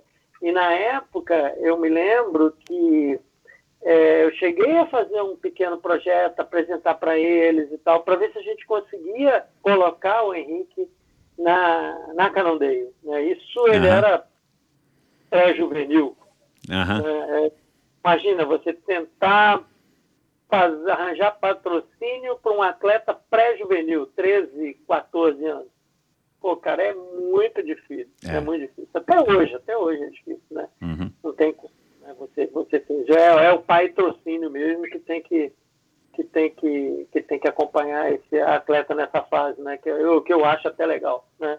Para não uhum. deixar ele fazer uma besteira e, e ver se é realmente isso que ele quer, né? Se ele não for isso, dá tempo ele é. pegar um outro caminho. Mas a, a, a, bike shop, né, a loja, ela meio que se fundiu né, com tudo, né, com a minha vida, com a vida de adolescente do Henrique. E aí a gente fazia tudo ali na loja. Né? Você, é, eu acho que hoje, sei lá, 90% das minhas amizades são da, dessa época da, da, da loja que hum, sempre vem crescendo. Você eu saí dessa loja, abri uma outra, hoje eu estou na, na, na, no meu terceiro local de, de, de loja. Né, de que já tem uma estrutura super legal, né? É, hoje nós conseguimos unificar tudo, né? Uh, o Rei Service aqui, onde serve para os atletas, aí tem. Espero que você tenha, né, nos dê o prazer de vir aqui conhecer. Sem dúvida, sem dúvida, é, sem dúvida. Dá um pedal com a gente também. Mas aqui nós temos a fisioterapia, tem a, aí onde nós fazemos nossas reuniões de training camp. Então, tudo tudo está aqui. Nós conseguimos botar tudo no É praticamente a sua segunda casa, né, Rui? É, é eu, só, eu, venho, eu venho, ou venho pedalando ou venho a pé para cá. Eu, eu não uso, não uso carro. Eu só uso carro para ir ao mercado ou quando vou na casa do Henrique ou da Carol. Fora isso, é, é, é, é é a bicicleta ou, ou, ou, a pé. Tudo que eu faço aqui na, dentro da região, dentro do bairro de Itaipava, é de bike. Porque que é, é ruim de andar aqui, né? Tem muita gente do Rio fim de semana está sempre muito engarrafado. Então a bike, pô, tu fica Legal. livre. Então, é outra qualidade de vida, né? Aliás, eu gravei com o Henrique. Respondi tua pergunta, respondi tua pergunta. Respondeu, respondeu. É, é, foi até além. É, eu, eu gravei com o Henrique a segunda vez no começo, né, da pandemia, ali da quarentena e tudo mais, e ele, e ele né, falou muito tranquilamente exatamente isso, assim, onde ele está localizado hoje aí, é, permite ele, né, pedalar nas trilhas sem esforço praticamente nenhum ou nenhum, é, esforço assim, né, de, de, deslocamento e tudo mais, e, e, e, isolado, né, então assim, ele teve essa, esse grande, essa grande vantagem aí durante esse período a, de, de, quarentena máxima ali naquele comecinho que a gente não sabia o que estava acontecendo. Mas legal. E, e, como é que foi essa, essa, essa, essa construção do interesse do Henrique para pedalar? Como é que você foi reagindo a isso, né? A um, como pai, como ex-ciclista e, claro, vivendo essa vida, né, é, literalmente dentro de um, de um lugar, né, que vendia bicicletas, né, quer dizer, com, como é que foi para você acompanhando aos pouquinhos cada vez mais esse interesse e, claro, a, a aptidão, né, a habilidade que ele já demonstrava desde pequenininho para ser um ciclista?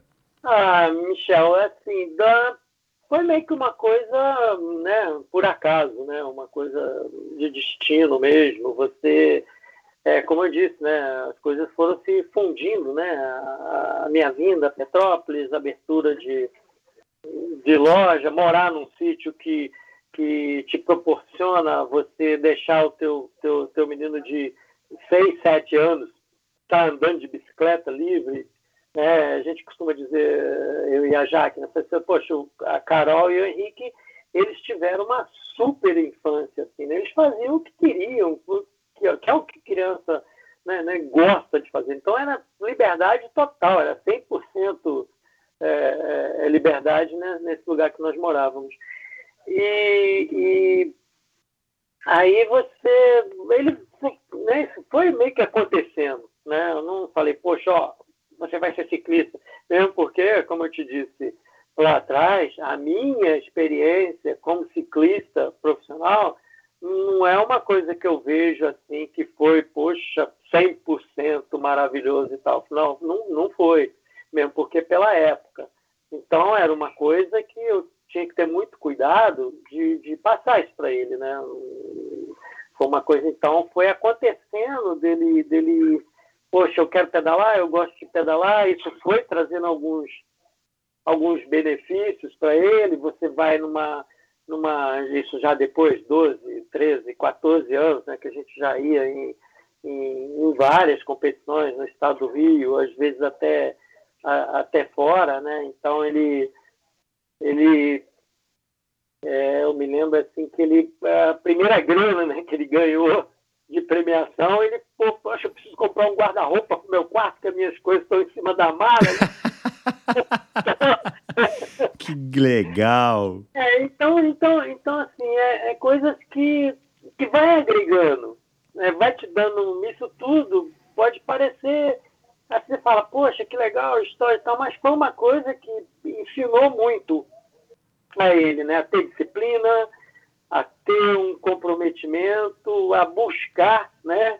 A, a, a, sempre a melhoria em todos os sentidos ali de, de, de de estar envolvido, de ter conhecimento, buscar conhecimento. Henrique, Henrique sempre foi muito de pô, ler muito, procurar muita coisa de atleta, de revista, ver o que estavam fazendo, que na, na, nessa época até não, tem, não tinha facilidade que né, o acesso né, que nós temos hoje, né, todo mundo sabe disso.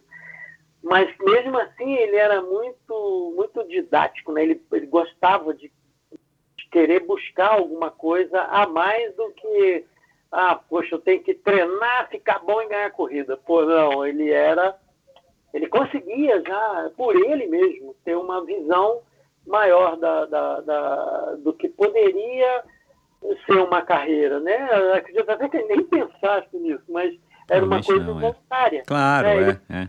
é eu, então ele conseguia enxergar uma coisa que de repente eu, eu mesmo, né, por ser é, já passado por várias fases diferentes na vida, não, não tinha, de repente, essa, essa, essa visão que ele que ele estava tendo. Então, nunca teve nada de forçado, nunca teve nada disso.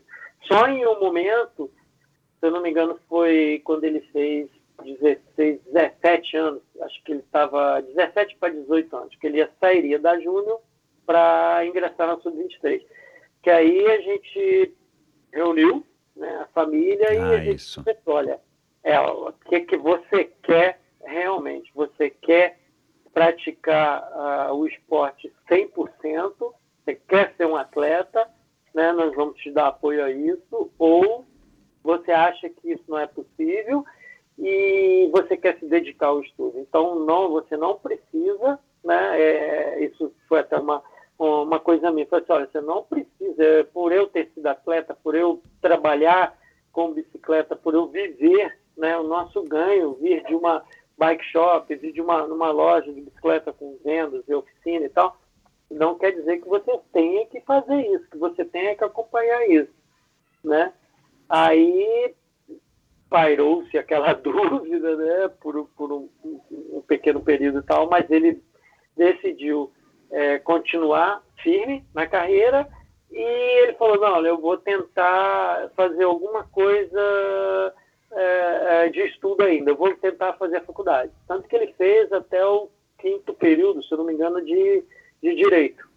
Aí ele trancou porque acabou indo para morar na Itália e tal, Uhum. conseguiu ingressar na ISB, enfim, foi uma foi uma uma outra fase aí na vida dele.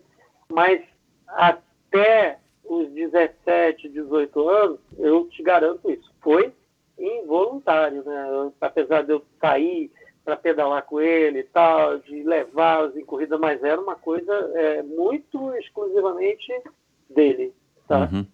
Ah, nesse, nessa reunião familiar aí, que eu já imagino a, a cena, né? E, e é realmente muito importante, é, um- é uma responsabilidade, né? Nossa, como pais. É, como é que ficou a Jaqueline? Como é que ficou a mãe do Henrique nessa questão? Porque eu já estou imaginando, pelo que você me falou, que ela, né, no mínimo, ela ficou mais hesitante do que você, né? É, não, com certeza ela foi mais dura, com certeza. ela, ela, ela, ela pontuou né, algumas questões é, que provavelmente o levou né, a, a, a ficar com um pouco mais de dúvida, a pensar mais. Né? Acredito até é, por isso ele resolveu tentar ainda fazer os dois. Né? A- Claro, claro. seguir firme na, no esporte, mas seguir fazendo uma faculdade. E, e ele conseguia fazer isso é, é, é, com muita facilidade. Eu digo isso porque é, é, eu vivi isso e eu não consegui.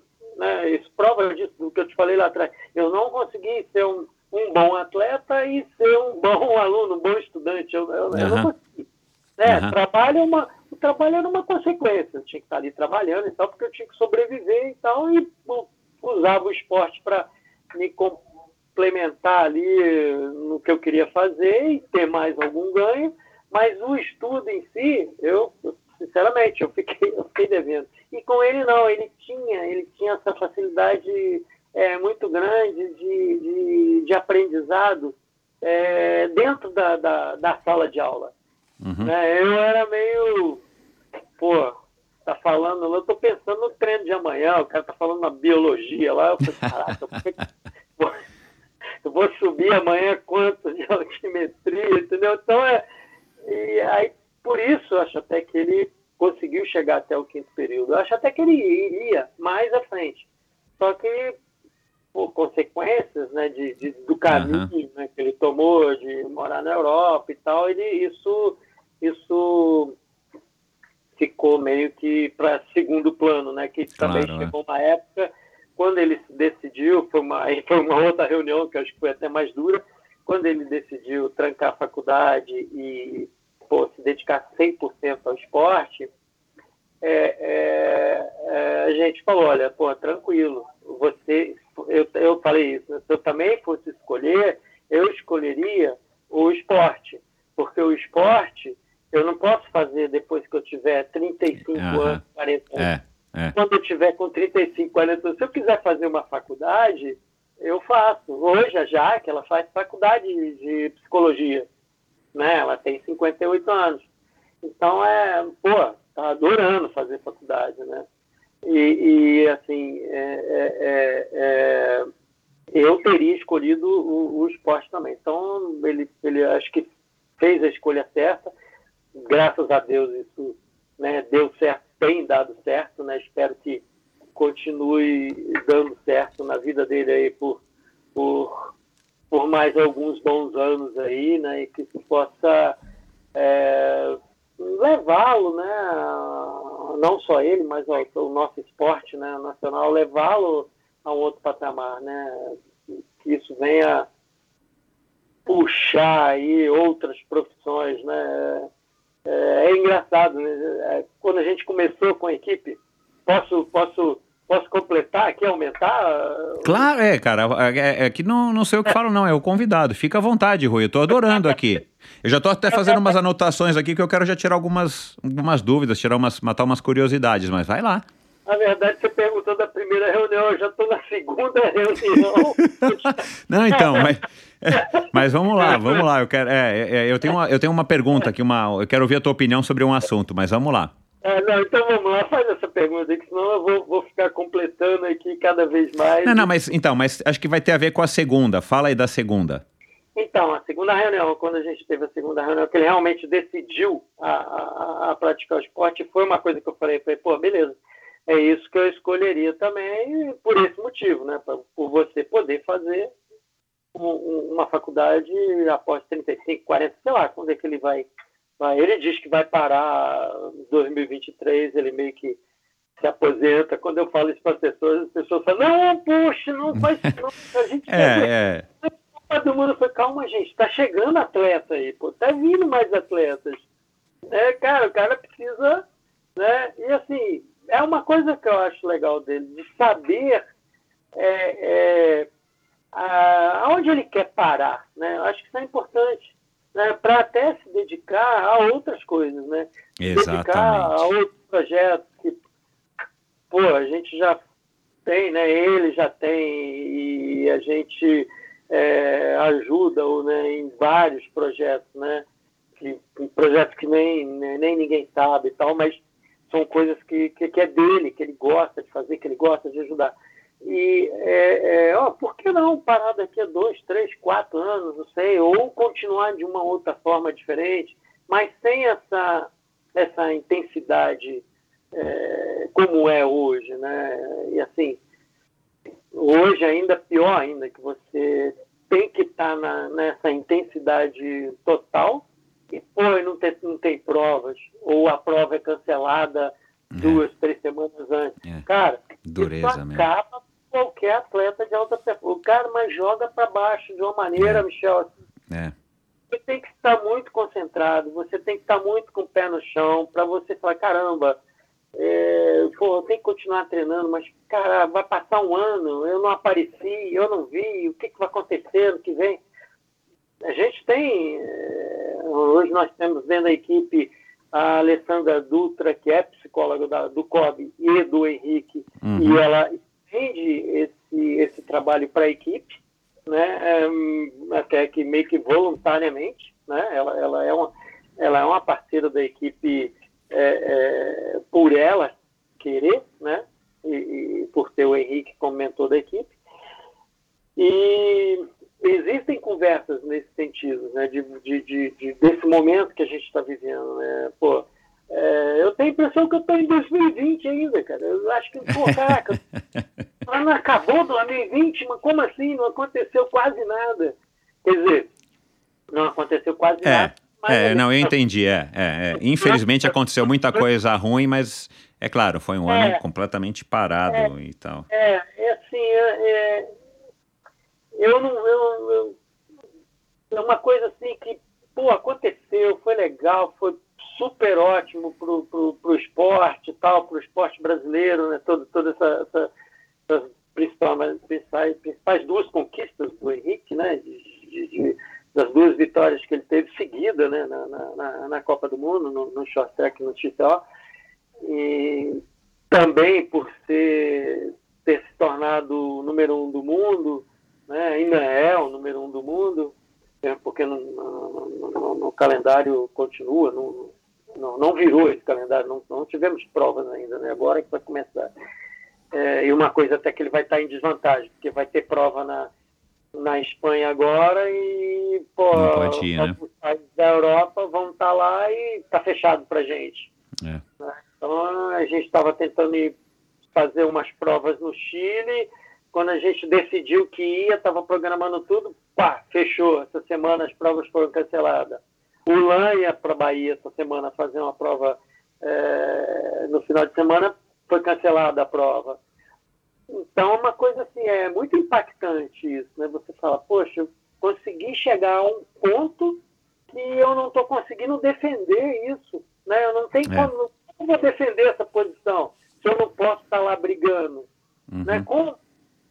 Entendeu? É Uma coisa, algum momento, eu espero que não aconteça, mas em algum momento vai ser injusto É. com ele, né? Porque ele, ele vai perder, não que isso, assim, ele tenha que ficar em primeiro, nada disso não, mas é uma coisa que ele, ele vai perder por não ter conseguido defender, né? Por, por razões de, de, de, de- do que a gente está vivendo, né? De pandemia.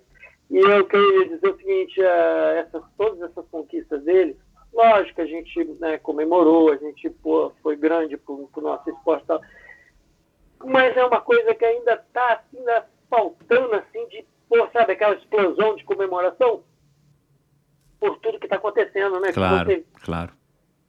você vai ver, tem milhões de pessoas mortas, o Brasil está com 200 e tantos mil mortos, você vai comemorar o quê?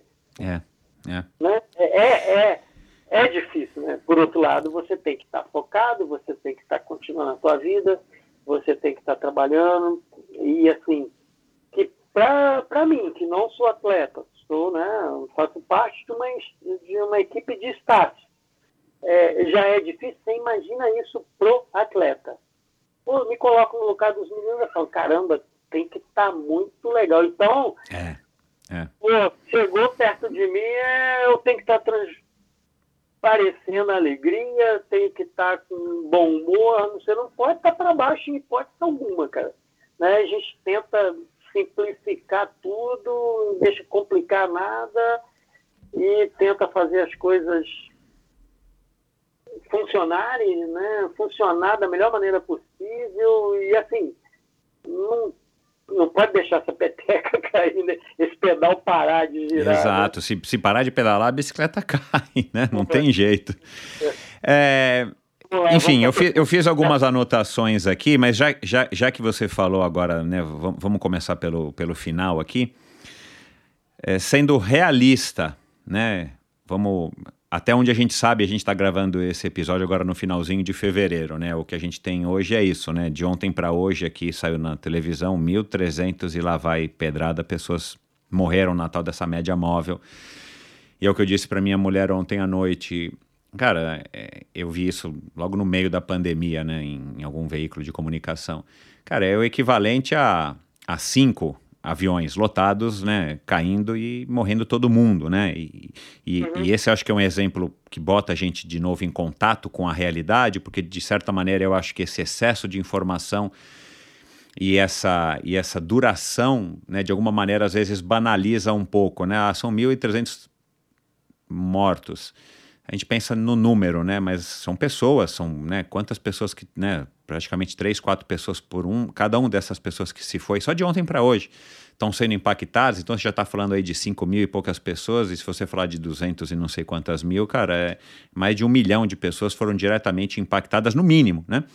Então é uma tragédia que a gente está vivendo, mas então sendo realista hoje, Rui, é, gravando esse episódio no finalzinho de fevereiro, você acha que deveria haver Jogos Olímpicos, cara? Para a gente celebrar o espírito olímpico, né? Gastar dinheiro, colocar as pessoas viajando pelo mundo, né? Brasileiros levando a cepa para lá, gente levando a cepa de não sei aonde para não sei aonde. Você acha que deveria haver? Ah, Michel, pô, isso tem várias, várias partes, né? É Uhum. difícil de você afirmar, falar, ah, eu acho que não deveria ter. Eu Não, na sua ter- opinião, na sua opinião. É, não, eu vou ter argumento para te dizer que não deveria ter, vou ter argumento para Tá. te dizer que deveria ter, entendeu? Assim, mas eu acho, na minha opinião, que, que deveria ter. Uhum. Deveria ter os jogos, sim. Porque, né, se tratando de, de Japão, o Japão, ele é, acho que sim, hoje está em um percentual de 50% da população é contra os jogos. Eu até entendo isso, porque eu também até penso dessa maneira, como eles, assim, né? eles não querem comemorar uma coisa porque o mundo está tá, pô, morrendo, né? Uhum. Você, Uhum. você vê morte para tudo enquanto é lugar hoje. Agora, você vê por outro lado, é um país que já teve uma, uma Olimpíada cancelada, né? E se nós, né, se eles, né, os organizadores, né, tiverem assim, que eu acredito que vai, vai, vai acontecer isso. Já Japão começou a, a, a campanha de vacinação agora, está tarde, mas eles já têm as 127 milhões de doses lá para a população inteira. Então, acredito que isso é uma coisa que vai, vai ser concretizado a- antes dos Jogos. Vai estar, o povo vai estar todo, todo vacinado. Isso, Aham. isso pelo, pelo que a gente vê em noticiários. Tá? Claro. É, é, se todos os atletas do mundo inteiro que forem para lá, forem, que já tiverem né, sido vacinados e tal, acho que tem que ter uma, uma, uma certa campanha. É, não sei nem, vamos botar Brasil, por exemplo, os nossos atletas brasileiros, é, é, claro, sem furar fila, sem, sem, sem, sem privilégio para ninguém, mas se esses atletas né, é, é, pudessem receber essa vacina, mesmo que, vamos supor que é, na época da viagem os atletas não, não, não, não receberam essa, vacina, não chegou a época deles receberem essa vacina, né? É, como é o caso, por exemplo, 65 anos, eu vou receber porra, muito primeiro que, que, o- que o Henrique, né? Exato, Henrique, é. todos os atletas. Mas se tivesse alguma coisa direcionada aos atletas que vão participar das Olimpíadas, se as delegações, é lógico que você teria que pô, é, enxugar essas delegações. Pô, se vai. Ah, tem que ir cinco fisioterapeutas para 50 atletas. Cara, bota duas. Vai, vamos lá, entendeu? Dá, você dá uma enxugada nas delegações, né? ao, invés de 500, 500 pessoas numa delegação, você pode, podemos ter 300. Você tira os seus staffs aí. Vai dar um jeito do atleta assim, para todo mundo, para o mundo inteiro, para ficar igual para todo mundo. Cada um ia adotar a sua estratégia. Eu acho que aí, e né, não tendo público, eu acho que aí aconteceria, poderia né, acontecer, sou a favor de ter, e, e porque isso vai quebrar, não tendo a Olimpíada, a quebra que vai ser é, é, na vida de milhões de pessoas, de atletas, né, não ter esse ciclo olímpico, eu não sei o que é mais impactante, né? Se é você correr o risco de levar alguma, algum mais um risco para morrer mais gente, ou, ou, ou, essas pessoas que não estão indo, que se prepararam a vida inteira por causa do Henrique, né? É, é, é, é a Olimpíada dele, né? Uhum. Eu digo isso na faixa etária que ele está, Claro, no momento. claro, é. E assim é, pô, todos os outros esportes. Né? Você vê vários casos de pessoas, poxa, eu ia ter filho ano que vem, tive que adiar, não sei o que. A própria Carolina, né, fisioterapeuta do Henrique, ela, ela ia ter filho esse ano e falou, poxa, eu tive que adiar. E assim, eu já vi vários depoimentos de atletas que iriam parar de. Fumic, o parceiro do Henrique, ele ia parar na Olimpíada do ano passado. Então. Pô, o cara continua aí, aí veio, ah, nós vamos fazer o Cape Epic, não teve, vamos fazer o Cape Epic de 2021, pô, cara, foi cancelado também, não sei o que, cara, aí a Olimpíada, aí falou, não, então eu vou até a Olimpíada, porque o cara já prolongou a carreira dele. Então, é ruim demais, meu. 38 anos, mais um ano, é uma coisa que sai, sai de tudo. Eu estou citando assim, por mínimos exemplos, pequenos Claro, é. exemplos, né? Aham. mas com certeza vai ter um impacto é, é, gigante na vida de porra, milhares de, de, de, de, de pessoas, né? não só atleta, mas os seus familiares. É, você imagina, um atleta que olímpico hoje, ele vai perder o seu patrocínio. entendeu? Ele vai perder até a bolsa atleta, a bolsa olímpica dele, por não ter tido a Olimpíada, por ter, sei lá, tem tanta coisa. É, é tem muitos desdobramentos. Realmente é, é difícil de, de olhar, né? De um ponto de vista só. É uma coisa muito complexa, né? Aí você fala, caramba, ah, vamos cancelar. Pô, beleza. Pô, mas, né? E aí? E todo o, a vida, né? Toda, qual o impacto que isso vai causar na vida de milhões, de milhares de atletas aí na, na, na, do mundo inteiro, né? Uhum. É, é, é, a Olimpíada é um negócio muito, é uma coisa assim muito, é muito tocante, né, na vida das pessoas. É, eu não me lembro agora qual foi o país, mas é o caso de um, um treinador que ele não foi convocado para a Olimpíada e o cara se matou. Ele falou, pô, como não foi para a Olimpíada? Nossa Isso senhora, eu prefiro morrer do que né, e não ir para a Olimpíada. Caraca, meu.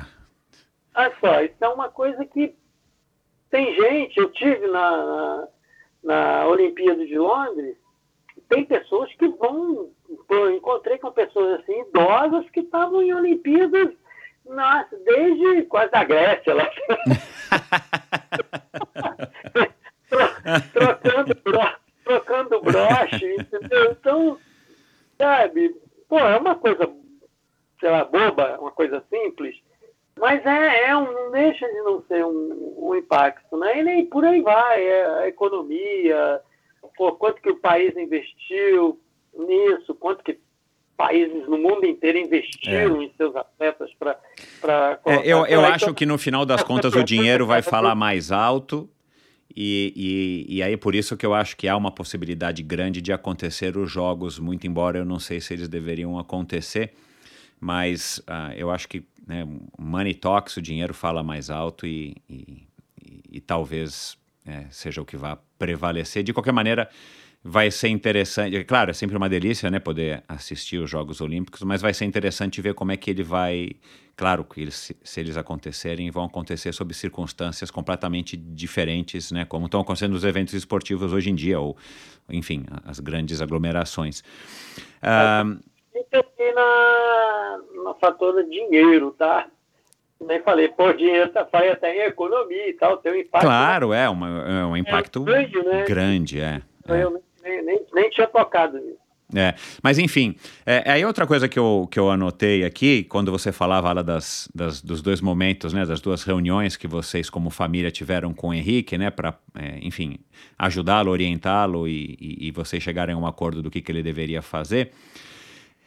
Vocês têm hoje a, na equipe da, da Caloi, Henrique Avancini Racing, vocês têm, por exemplo, a Marcela, né, que é novíssima, e o Ulan, né? O Ulan ainda está é, com 23 anos, né? Se eu não me engano. É, que, que, e o Edson e o Guilherme já são, enfim, embora pouco, mas um pouquinho mais, mais velhos do que o Ulan e a Marcela. Você, é, hoje, você olhando, né, é, jovens dessa idade, e vamos falar da Marcela e do Ulan, que você né, se considera não um pai deles, porque provavelmente eles têm pais, mas você tem essa figura, né, de no tempo que eles estão aí com vocês, você tem essa responsabilidade também. Você acha que é, para um jovem nessa idade, né, e eles não começaram hoje, né, começaram já há algum tempo, você acha que ainda é a melhor escolha a, a, o jovem deixar os estudos de lado e poder vivenciar esses momentos, vamos chamar assim, né? Por mais que dure 10 anos, 5 anos, esses momentos de atleta? Ou você hoje recomendaria, tipo, olha, estuda, estuda, estuda, né? nem que você leve mais ou menos os estudos, até para ver se a tua carreira vai ter de fato um, um, futuro no sentido profissional, né? Porque às vezes a pessoa até está satisfeita com o que ela está conquistando, mas se ela está tendo que pagar as contas ou, ou não está recebendo o suficiente para se bancar, talvez não seja né, uma escolha tão inteligente numa fase da vida que é crítica mesmo, a gente precisa tomar essa decisão. Como é que você olha isso hoje nessa função de ter tido já esse momento com seu próprio filho e hoje também sendo responsável, né, por, por essa equipe? É, ó, o Edson é, é, novo também, tá? É, Marcela tem 20, o Lan 22, Edson 23, o Guia que tem ah, 28. Tá, desculpa, Preto, entendi. É, eu achei que o, o Edson tava com 25 ou 26. Não, não, é bem, bem, bem Bom, então bem... melhor, então são, é são grande, três. Né? É, é. Mas enfim, é, é... Né, Pensando na estrutura do nosso país, pensando na estrutura do esporte, é. né? Você sabe que vocês são privilegiados no sentido, claro, que foi tudo conquistado pelo começou a ser conquistado pelo Henrique, e o Henrique é um em uma quantidade gigantesca de, de garotos e garotas, né? Sim, sim, sim. Não, tentando responder a tua pergunta, é, hoje, é, infelizmente, não tem jeito. É uma opção que você, você tem que escolher. Você, como foi no caso até do Henrique, você não consegue se dedicar a, aos estudos. Você pode até estudar, você pode até se formar, mas eu, eu, na minha opinião, acho que você vai ficar faltando alguma coisa nessa sua formação aí tá? Você não, você não vai conseguir se dedicar 100% ao esporte e, e, e 100% aí a, a, aos estudos, né? Um, ou outro vai ficar faltando. É, a opção é, deles, assim, é uma coisa que, eu, né, como você disse, eu já vivi isso, né, já com, com o próprio Henrique, e, e, eu acho que é, que é válido. Assim, eles, eles têm, têm, têm o feeling para ser grandes atletas. Né? Eles têm hoje as ferramentas para se tornarem grandes atletas. Se eu for fazer uma comparação, por exemplo, quando o Henrique tinha a idade do Edson, é, ele não tinha pô, um quinto da estrutura que o Edson tem e ele não andava o que o Edson anda hoje. Tá? Isso com 23 anos. Hoje o Edson anda mais do que o Henrique andava quando ele tinha 23 anos. É, isso, isso, isso é fato. Então, assim, se você for ver por esse lado, são atletas que pô, vão, tem tudo para chegar lá. Tá? Pode ser que não chegue. É, e são, são vários outros fatores. Exato, né? Mas, é, é. Ah, hoje, hoje, hoje eu, eu, eu, eu, eu, eu, eu, eu aposto nisso. Né? Eu, com certeza eu, eu apostaria nisso. Olha, o Lan vai chegar, a Marcela vai chegar, o Edson vai chegar, como vários outros que, que né, estamos vendo aí que vão vão vão vão vão estar tá alcançando, né? Tem as ferramentas hoje para estar tá alcançando um, um, um, um patamar que até mesmo o Henrique alcançou. O problema é que o Henrique botou esse sarrafo muito alto, né? Então, não, e, e, e, claro, felizmente, mas assim, é, são poucos os que conseguem prosperar no nosso país. Claro, não vão ter dois números um, não vão ter três números um, mas é, a partir do primeiro para baixo ainda a gente não tem uma estrutura que a pessoa, o décimo do mundo se sustenta, como é uma estrutura do tênis, por exemplo, né? O, sei lá, o cara é quinquagésimo do mundo, o cara se sustenta, né? Ele não é o não, primeiro.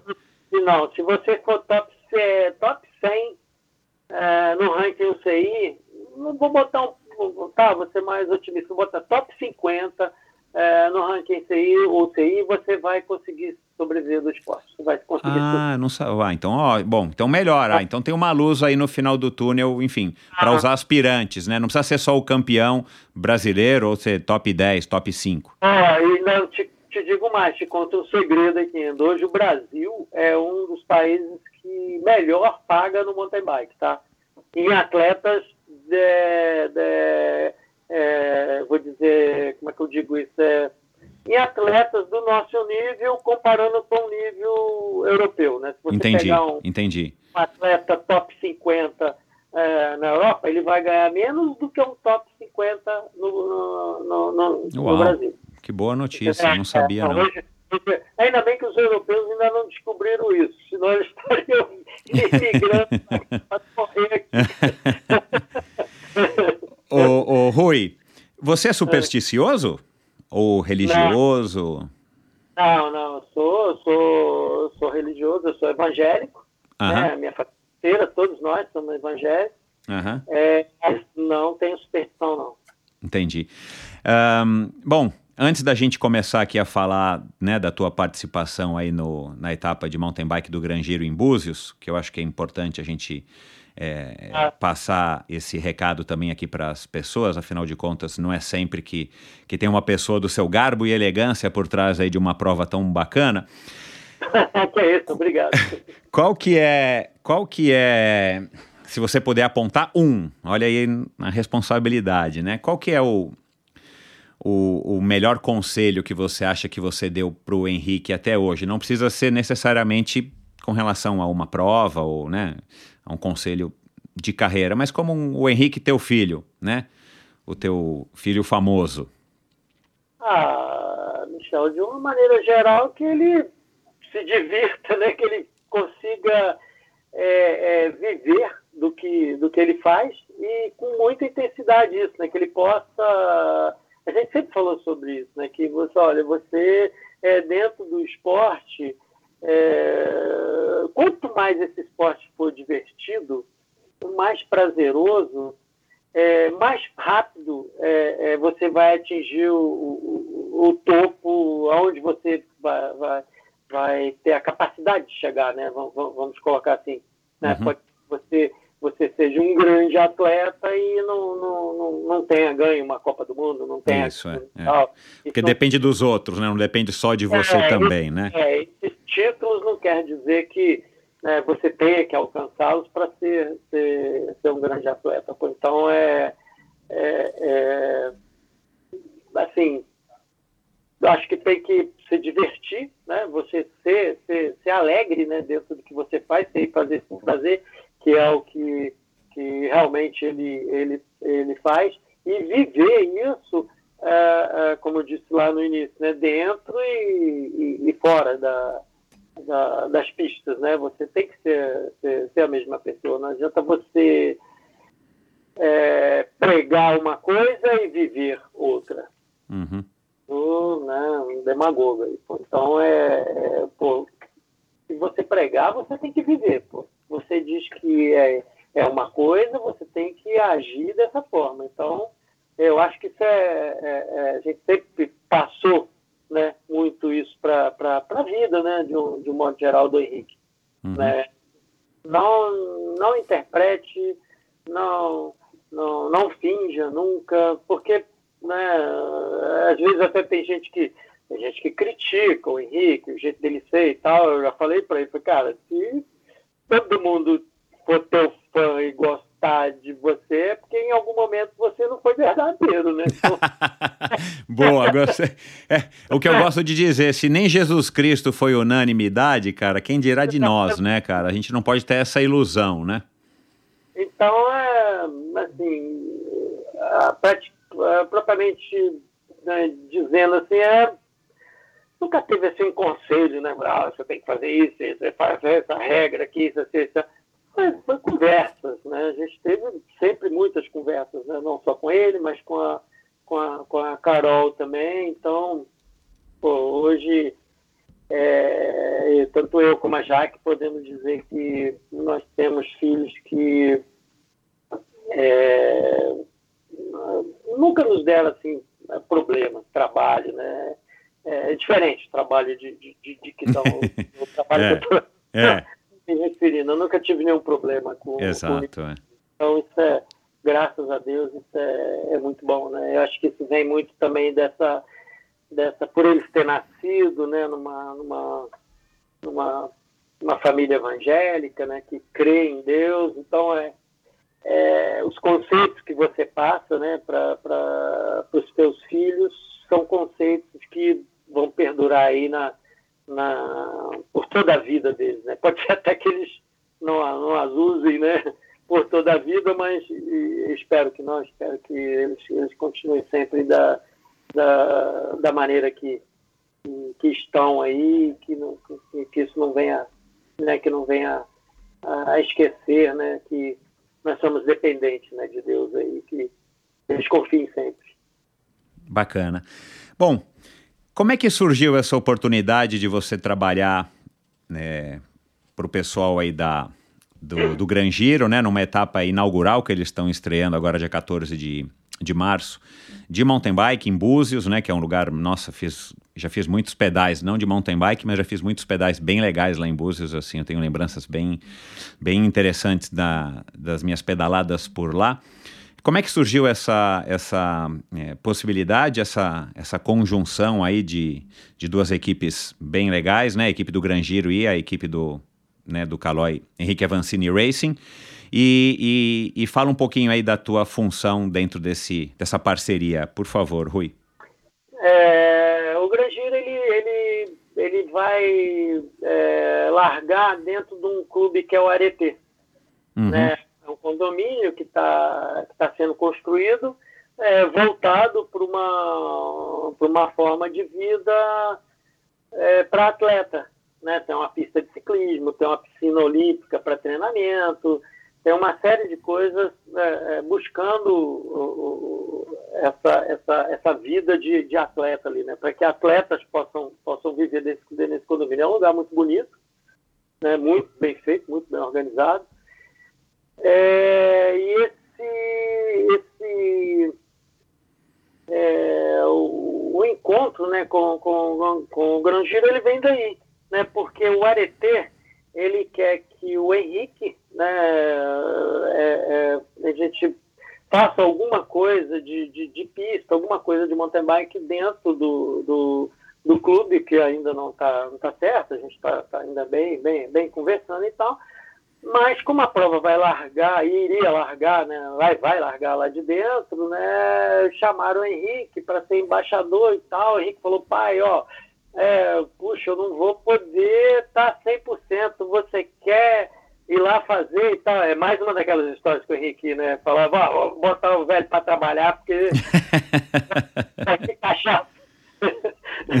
não, brincadeira, brincadeira. Não, é uma dupla, né, cara? É uma dupla. Se um não tá, o outro tá, e um complementa, né? Você não vai ganhar a prova, mas e o Henrique não vai conseguir se dedicar a desenhar um percurso e tudo mais. Então vai lá você é. e faz a, a, né, a parceria. É, agora, agora você imagina, né, numa situação de que nós estamos vivendo, né? Você não tem prova, você não pode viajar, tá? Tudo fechando ou tá tudo sendo fechado é, pô, aparece assim uma oportunidade dessa, eu falei, puxa, vou lá, vou comigo mesmo, vou. Aí, né, comecei a, com o pessoal da agência lá a, a, fazer todo um alinhamento. Convidei um amigo meu que hoje é até é, é, na última eleição se tornou vice-presidente da Federação do, do Rio de Janeiro, que é o Arthur Castro. Né, que era ex-maratonista, né, sempre foi envolvido com, com esporte também, com, com bike. E falei, pô, Arthur, ele, ele é organizador de prova, ele organiza a prova. Então, falei, pô, Arthur, eu tô entrando nessa aqui, aí eu preciso da tua ajuda e tal, para me ajudar, marcar que eu não vou poder estar tá, é, direto aqui, então eu preciso né, de alguém que, que pô, me represente aqui em, algum, em alguns momentos. E aí, o que, que aconteceu? O, o a gente foi para a primeira visita lá, pô, foi ótima, que assim, todas as visitas em bus né, envolvem um pedal. Você vai fazer o quê, né? Vai visitar uma pista, vai traçar, fazer um traçado de pista, você tem que ir de bicicleta, você não vai de carro, né? Claro. Então, aí já comecei a gostar da brincadeira, né? foi ótimo, assim. E já fui quatro vezes a Búzios, em um mês e meio aí, que a gente está envolvido nisso, dois meses. É, e assim, super legal. Tá, tá sendo super, super ótimo e é uma, uma, uma época, né, essa agora, como eu disse, que a gente está vivendo, que não temos prova, tá, tá, tá tendo, e essa prova ela veio, parece que ela vai, vai, vai casar com aquele, com aquele, com aquela essência de você ter que pô, acordar cedo para dar um treino, né, é, pô, delícia. Você é ciclista, não, não, tô, não tô falando de, de profissional nada, tanto que é uma prova amadora né? apesar de ter dois circuitos e tal, né? um, um, um esporte um pro, mas é uma prova 100% é, amadora. Mas ela te dá a essência de você, eu mesmo, eu tô, tô, vou, devo fazer a prova, eu tô, tô treinando, tô, Opa, olha lá, olha lá, olha lá. Olha o pessoal aí da tua categoria agora começando a se ajeitar aqui na cadeira. Você é categoria abaixo da minha, pô. Então, assim, é, por isso que eu aceitei né, esse desafio, né, de, poxa, vamos lá e tal. E assim, é um lugar que eu não conhecia, amei, estou amando. Né, pô, tem altas trilhas, por incrível que pareça, você fala, pô, mas Búzios não tem montanha? Tá, não tem montanha, mas a prova vai na, no percurso Pro, tem umas subidinhas legais, tá? Legal. Tá, assim, voltando, voltando, tô, tô olhando pro atleta amador. Amador, tá? é, é. é vou chegar com a minha equipe lá, o cara vai falar, poxa, não tem subida aqui. Eu falei, ah, cara, vai, faz três vezes, que aí vai, vai somar essa altimetria aí. Mas é, é, super legal, assim, eu, eu deixo, né, aproveito e deixo um convite aí para todos que tiverem a oportunidade de, de, de, de, participar dessa prova, que não conheçam o Búzios, é uma oportunidade de conhecer, porque a prova larga em Búzios, ela a, a, o início, a, o percurso da esporte, ele é, pô, ele é fantástico.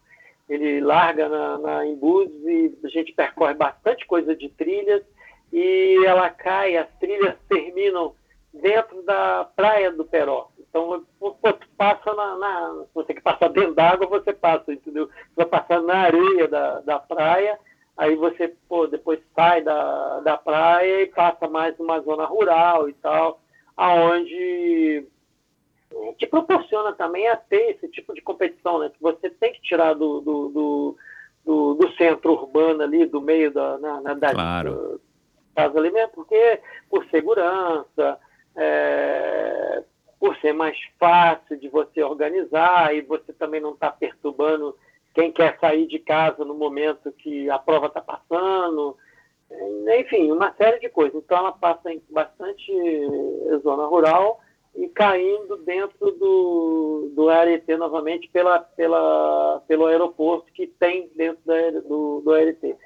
Cara, ó, assim, eu acho que tem assim, é uma prova que tem tudo para ser repetida. Ai, que mesmo, que, mesmo que seja o mesmo percurso, com, com algumas alterações pontuais. Mas uhum. é, com certeza será uma prova muito, muito legal, muito divertida. E aí a intenção é essa, é de, de tentar reunir um grupo de pessoas aí, sei lá, 300, 400 pessoas, acho que o limite é, é 600 aí, mas 400 pessoas acho que é um, é um número legal também para não ter é, esse, né, esse fato de tanta aglomeração e tal, enfim. Acredito que quem vai participar da, da prova vai estar em, em condições físicas boas, né? O cara não vai estar com, com, com a não ser que eu não saiba, né? Com, com, com, com o vírus aí. Mas, assim, é, é uma prova que, que promete é, é, é muita confraternização, muita alegria para quem, quem for participar. Isso eu tenho, tenho certeza, né? A gente está... Eu vou Estou né, pedalando, como eu disse, vou tentar, vou tentar fazer, que é, né, primeira coisa também eu quero dar a minha divertida ali por duas horas. Es, esporte ou pro? Esporte ou pro? Não, vou na Pro, né? Pô. não, vou na Pro, né? Claro, não, não tô, não tô te desenhando, não, mas é porque como você vai estar trabalhando, eu pensei, bom, não sei, né? Pode ser que você opte pela, pela esporte. Depois entra um velhinho lá, eu vou na esporte. Entra um velhinho na Pro lá e vai falar que me ganhou porque eu não fui na, na Pro, não. Agora, o, o Rui, é, é, legal, é legal a gente falar, né? Porque a gente estava falando até agora aqui de, de, de Tóquio e tudo mais, mas a gente está falando de um evento para amadores, né, com uma participação de pessoas num nível controlado, de acordo com todas as, as exigências né, e os tais protocolos de segurança.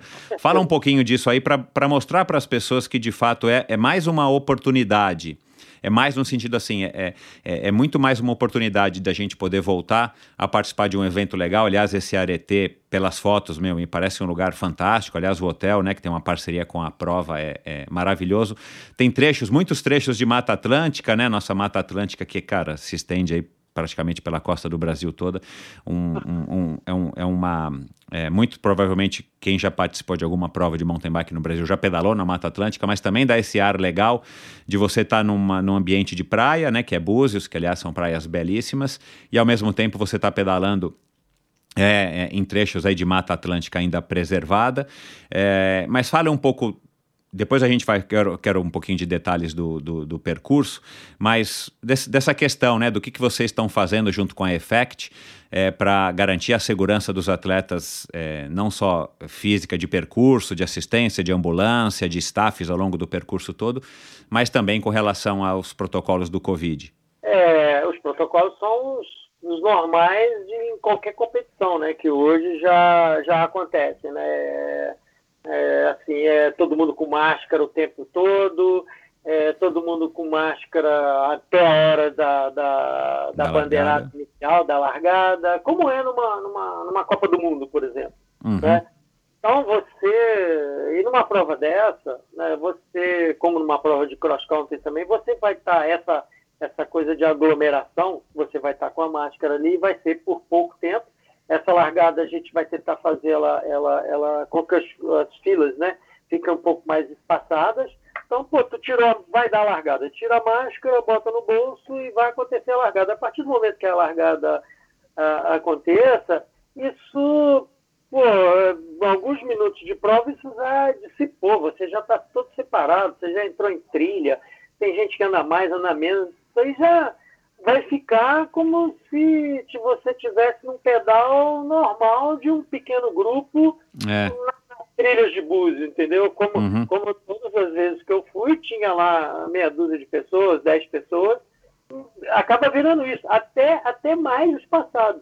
Porque quando a gente está lá é, reconhecendo ou, ou, procurando algum outro trecho para finalizar, para né, integrar o percurso, você para, você conversa e tal. Durante a prova, não. Exato, então, é. é. é. Assim, acho que as pessoas não, não têm que se preocupar com isso. Né? Ninguém vai estar tá, é, sentado numa, no, no, fechado, num lugar fechado, conversando, falando sem. É tudo aberto, né? E mesmo em, em, em qualquer situação aberta ali que esteja alguém junto recebendo um, um briefing da prova, seja o que for, vai estar todo mundo com máscara, todo claro, mundo... É. Temperatura ferida para entrar na arena, né? Então também ah, isso é importante as pessoas saberem, né, dessa responsabilidade, tudo, né? Tudo, tudo, tudo, todos os protocolos, isso acho que já virou é, é, é, meio de praxe. Exato, a gente já se habituou, né? Entrar na padaria, no é. mercado, na, no restaurante, média temperatura. É, nós temos um, um, um, um parceiro aqui é, em Itaipava, que é parceiro da, da, da, equipe, que é onde os atletas fazem as refeições, né, o almoço, uhum. que é, é o Pimenteiro Imperial. Não fazer propaganda não, tá? É que a comida é boa mesmo. eu, quero, eu quero me referir, porque por você chegar na porta, você já estica o braço para a menina tirar a sua temperatura, ela te dá luva, não sei o quê, bom almoço, ela está de máscara. Se você, de repente, apareceu na porta sem a máscara por, por esquecer. Ela, poxa, máscara, então você tem, olha, eu tenho aqui e tal. Entendeu? Então é. é ah, assim, legal, vai ter entrega de tá, máscara. Eu li no site, é verdade. Tá, tá, tá natural, tá virando uma é. coisa. A gente tá ficando meio chato, cara, com isso, né? É. Sim. É, e temos, né, Rui? É importante dizer que a gente tem que, que, que, permanecer com a guarda alta ainda, porque ainda estamos um pouco distante do final do túnel. E, e essa eu li no site também, né, que, a, que, que as largadas em, em fases, né, em, em ondas, é, que, que, que, o pessoal da Effect é, adaptou para essa etapa, acho que são, é, são atitudes também que demonstram a preocupação deles é, com o atleta e, claro, para que a prova seja um sucesso, para que de fato as pessoas possam estar tá repetindo aí a cada ano uh, uma prova tão, tão bacana dessa. Mas você poder largar em ondas, como acontece é, no triatlon já há algum tempo, como acontece em, em nas provas que estão acontecendo hoje em dia é, pelo mundo afora também acaba colaborando para que junte menos pessoas nos currais de largada e ao mesmo tempo você larga com pessoas da tua faixa etária, né? Eu lembro lá atrás também no Letap a gente fez esse tipo de esse tipo de largada porque deixa as pessoas ao mesmo tempo num ambiente competitivo entre si, né, das suas próprias é. faixas etárias e ao mesmo tempo você não precisa ficar, né, hoje em dia aglomerado muito próximo das outras das outras pessoas.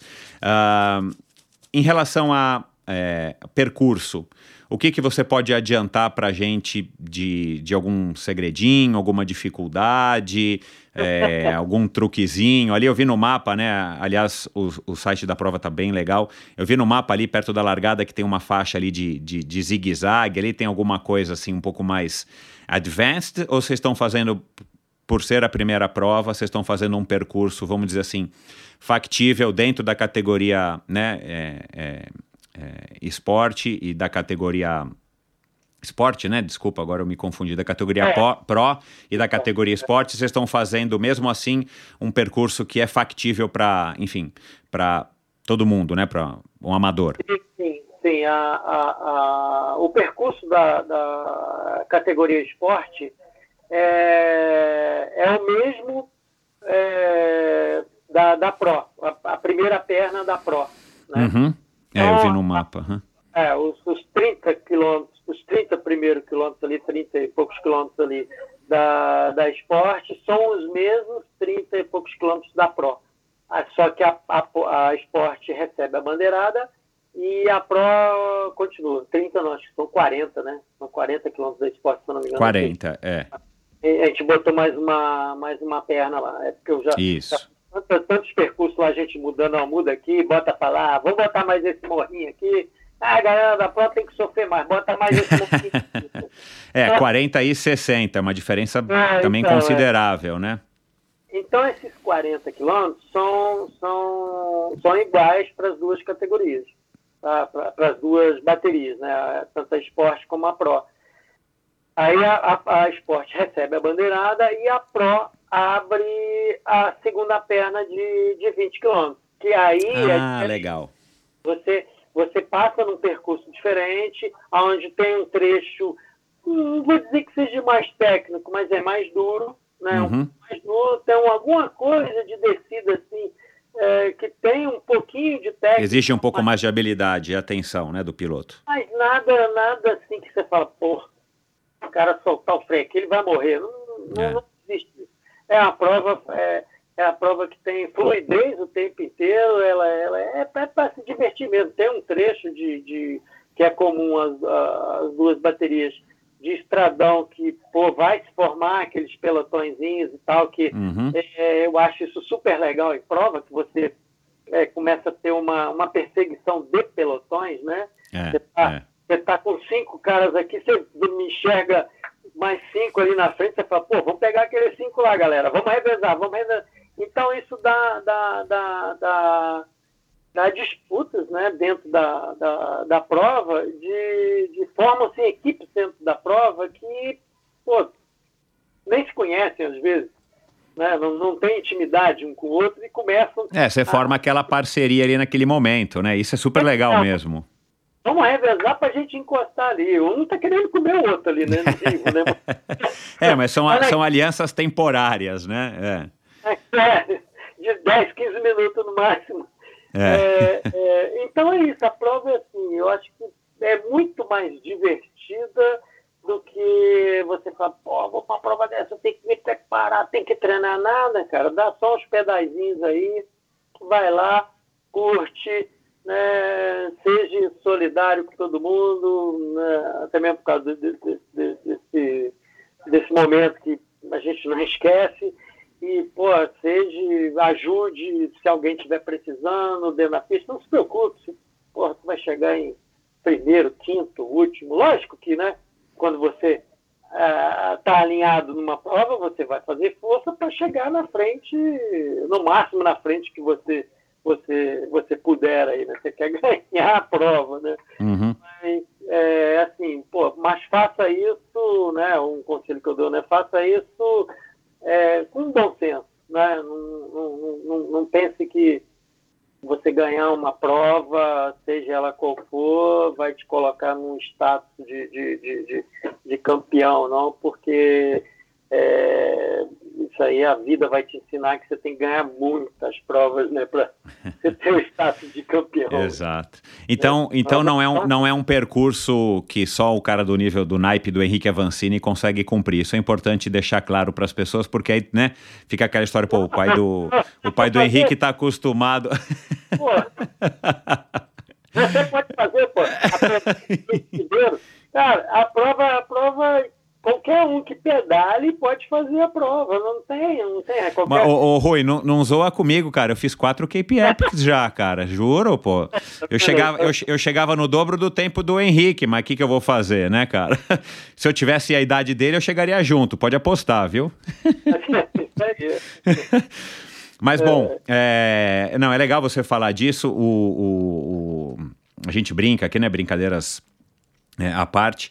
É, é, legal deixar claro para as pessoas que, que, que, é um evento amador mesmo, não, não no sentido da organização, muito pelo contrário, organização muito profissional. Não, não. É, aliás, é muito, é muito bacana, né, Henrique, o Henrique, o Rui?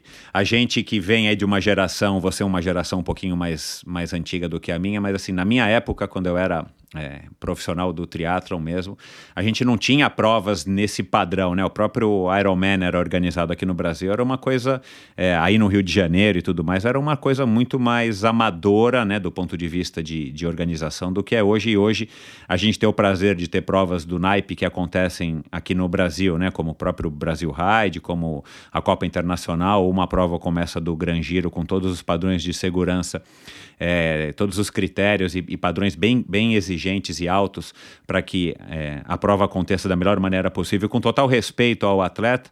Eu acho que isso, cara, é um prazer e um privilégio dessas gerações que estão nativa hoje, poder é, usufruir disso, porque, né, principalmente nisso que você relatou agora no começo da nossa conversa, né, na, equipe da, na época da equipe da Peugeot, o mundo era outro praticamente.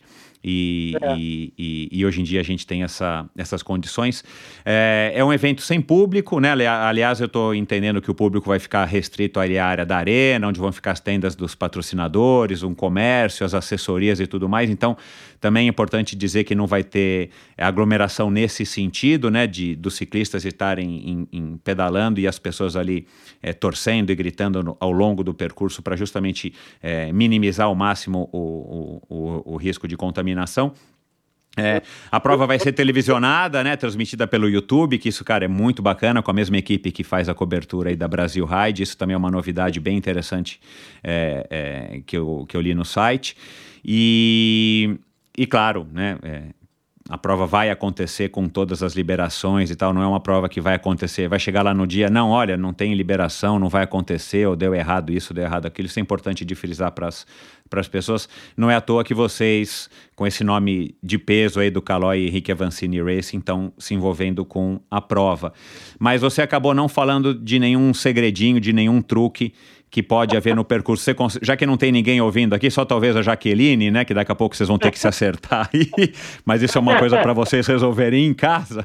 É, é, tem alguma coisa que você já pode adiantar do percurso, algum truquezinho, alguma coisa aí enfim, que vocês possam, é, que você, né, possa é, revelar do percurso, tipo, para as pessoas que estão nos ouvindo ainda dá tempo de se inscrever, é claro, e de repente o cara pode, né, na sua cidade, no seu estado, ir lá e fazer um treinozinho mais específico para algum tipo de habilidade? Ah, Michel, como eu disse né, no início, assim, a, olha, ele é bem, é bem é, fluidez total, as trilhas são super divertidas, né? Uhum. Não tem, não, assim, eu, pelo menos, não vejo, eu não sou um ciclista técnico, né? Uhum.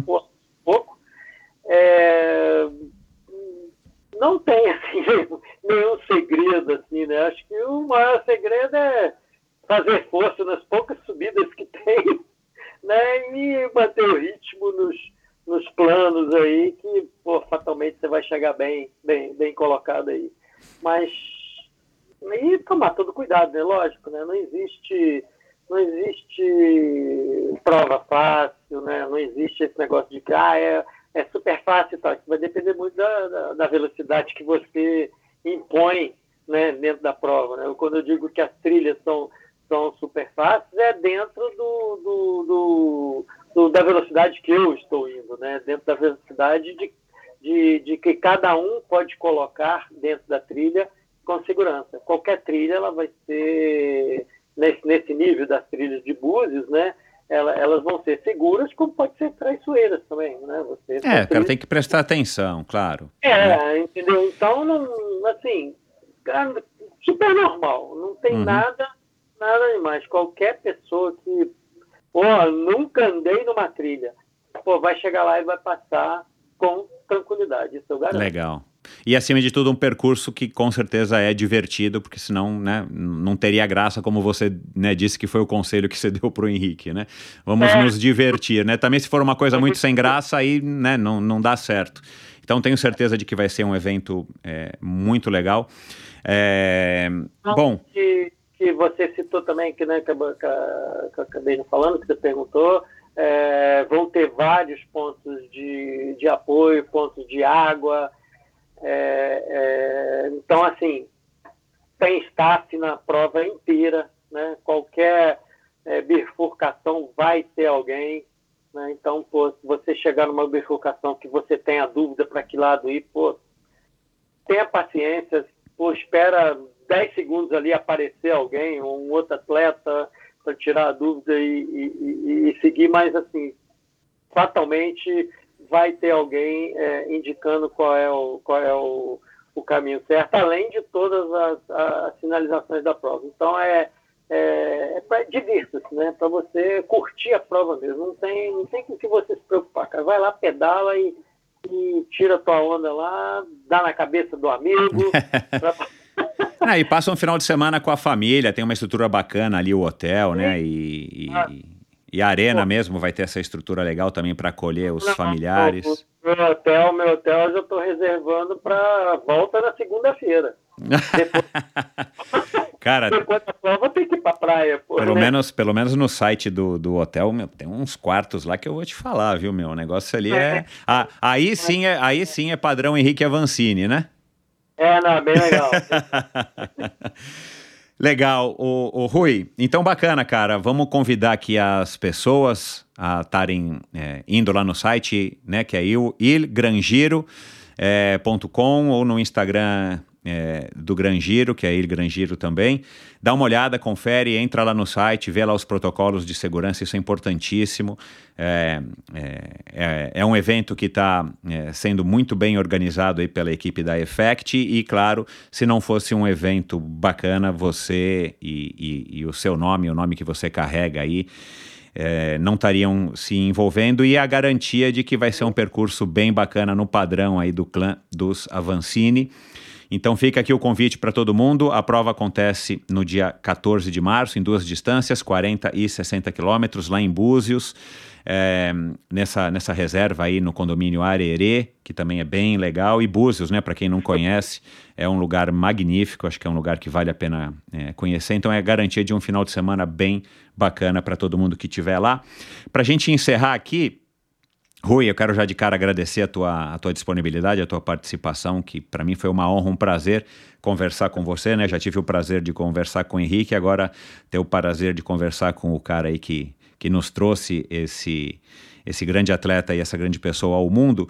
Agora, uma curiosidade: quando foi a última vez que vocês. É, é, ou quando, perdão, quando foi a primeira vez que você percebeu que o Henrique estava muito bom para você conseguir acompanhá-lo numa trilha? Faz muitos anos? Eu não me lembro mais. é... e, e, hoje, e hoje vocês pedalam juntos? Você pega lá uma, uma Moterra, uma Moterra Nel, uma é, Rabbit e vocês dão uma, uma, uma rabiada um no outro nas trilhas? Quando ele, quando ele sai para. Tem, um, tem um, algum tipo de treinamento, às vezes, que ele faz que é, pô, vai dar tiro na serra, né? Ah, legal. Uh, Serra de Teresópolis aqui, uh, Serra das Hortênsias. Eu falei, opa, tô nessa. Aí, porra, pega a moterra e moterra chipada, né? Que senão você não consegue acompanhar. aí eu vou atrás. Gostei. Eu vou atrás e vou dando. Né, na largada, vou dando a largada e a chegada do, do, do, do do, dos tiros dele, né? E, pô, é legal pra caramba, né? Que tu vai acompanhando aquilo e você fala, caraca, tu bota a terra no turbo lá e tem hora que tá quase sobrando. Então, agora eu vou.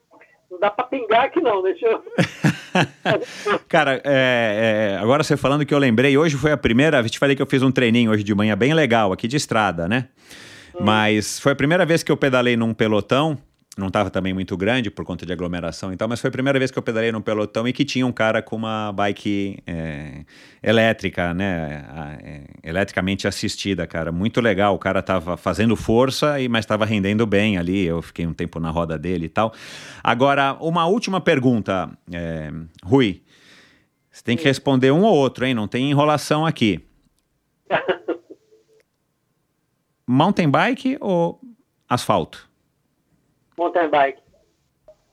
Ah, você é do, do time do mountain bike, mesmo tendo sido formado na estrada. Não, mountain bike eu posso andar na estrada, pô. Verdade. Não, mas você sabe que, embora eu tenha sido triatleta e, e, e, e, pedalo, né, desde que eu tenho, sei lá, 10, 12 anos de idade, cara, é, e faço pouquíssimo mountain bike, né, pedalo pouquíssimo no mountain bike, Cara, eu também, se eu tivesse que escolher uma modalidade, para mim era mountain bike, porque eu acho muito mais divertido, tem história de você não estar tá diretamente em contato com o carro e tudo mais. Eu acho, um, enfim, uma modalidade magnífica. Inclusive, fica também o convite né? Eu tenho muita audiência aqui que são triatletas, ciclistas de estrada. Se você tem uma mountain bike e tal, quem sabe é uma boa prova você chegar lá na, na categoria esporte e fazer os 40 quilômetros em Búzios com uma super estrutura, porque se o Henrique, se o, perdão, se o Rui disse que... É, é, desculpa, desculpa, Rui. Se o Rui, é, se o Rui disse que dá literalmente para qualquer um fazer, cara, fica aqui o convite também, quem sabe um triatleta ou um ciclista que estamos tá, carentes de eventos aqui, quem sabe pode se arriscar lá no, no, no Mountain Bike Etapa Búzios, que eu tenho certeza que vai ser uma diversão, e quem sabe o cara vai começar a participar de outros eventos também de mountain bike, porque é uma modalidade, meu, maravilhosa de se praticar, maravilhosa. É isso. Mais alguma, alguma última consideração, Rui, antes da gente encerrar aqui e, e voltar para nossas bikes? É, ah, é verdade, eu estou precisando dar um pedal. Depois de três horas sentado aqui. Tá... Nossa senhora, a conversa foi longa. é, é... Não, obrigado, Michel, pela, pela, pelo convite. Não, é sempre um prazer. Né? E como você disse, né, quem, quem reforçando aí, acho que é uma oportunidade única né, de, de, de estar participando de uma prova desse nível né, em Búzios, né? E assim, é, acho que a diversão é garantida aí, né? Com, com direito a banho de mar e tudo. Até durante o pedal, se você quiser cair na, Olha lá. Pegar uma ondinha, você vai passar na praia do pé dentro da praia. Então. Que legal. Vai, né, não precisa nem sair da corrida para você pegar uma praia. Que legal, Mas, que bom. Obrigado, tá? É, uma, é um prazer, é uma honra estar contigo. Apesar de você ter me chamado várias vezes de Henrique, mas tudo bem. Foi no final agora, cara. Desculpa, eu tô cansado. é uma pessoa que eu admiro muito também, então. Obrigado, cara. Obrigado. Ah, valeu, obrigado. Quando né, precisar ir de novo aí, né, estou à disposição aí para, sei lá, né, mais um bate-papo. Enfim, estamos aí, né, para contribuir com com esse nosso esporte é, que eu acho né, que é maravilhoso. Eu tenho certeza que ele acrescenta muita coisa na, nas vidas das pessoas, como, como acrescentou na minha, né? Na minha Sem vida dúvida. inteira, né? Não foi, Sem dúvida. Não foi só um período, né? Então, Sem dúvida. É, você tem, é, se você tiver a oportunidade né, de estar tá praticando, então pratique, né, se exercite, né, curta, conheça lugares que eu tenho certeza que, independente da região que você mora, lugar que você mora, a cidade, você com a bike, você vai em lugares que jamais você iria conhecer sem a bike. Exato. Então, é, é, é muito Essa liberdade, né? É, isso aconteceu comigo, acontece até hoje. Então, pô, se aparecer essa oportunidadezinha que seja, se algum conhecido amigo chamou para pedalar, né? Vai lá, vai lá, faça o teste, tente, porque é, é, é prazeroso e você só tem a ganhar com isso. Né? Então, mais uma vez, brigadão aí. Obrigado pela toda a torcida ao Henrique aí. Né? Esperamos comemorar com, com bastante ênfase aí, né? depois que tudo isso passar aí. Sem dúvida, sem dúvida. Então, ótimo, muito obrigado. Rui, fica aqui o nosso convite, o, o, meu, mas principalmente o do Rui, ele é o expert no assunto. Dia 14 de março, Gran Giro, etapa mountain bike lá em Búzios. 40 quilômetros ou 60 quilômetros, você escolhe, vai lá no site, se inscreva. Eu vou colocar todos os links no post do episódio de hoje. E né, direção técnica de ninguém mais, ninguém menos do que o Rui Avancini e o Calói Henrique Avancini Racing Team. Legal, um abração para você, lembranças aí para dona Jaqueline, pede para ela aí desculpa Obrigado. pelas brincadeiras, se acerte lá com ela, é, diz que ajuda, né, já passou, já casou e tudo mais, não tem mais problema. E lembranças para o Henrique, para Carolina, para os netinhos e tudo mais. Rui, um grande abraço. Abração, muito obrigado aí, tá? Um abração. E é isso, pessoal. Prazer, uma honra para mim bater esse papo com o Rui Avancini. Depois do Edmilson Amorelli, pai do Igor, eu, a hora que surgiu a oportunidade de gravar com o Rui, eu fiquei super animado e, e aquilo que eu estava conversando com o Rui antes da gente gravar. Para mim é sempre um prazer conversar com pessoas de mais idade, que para mim significa mais experiência.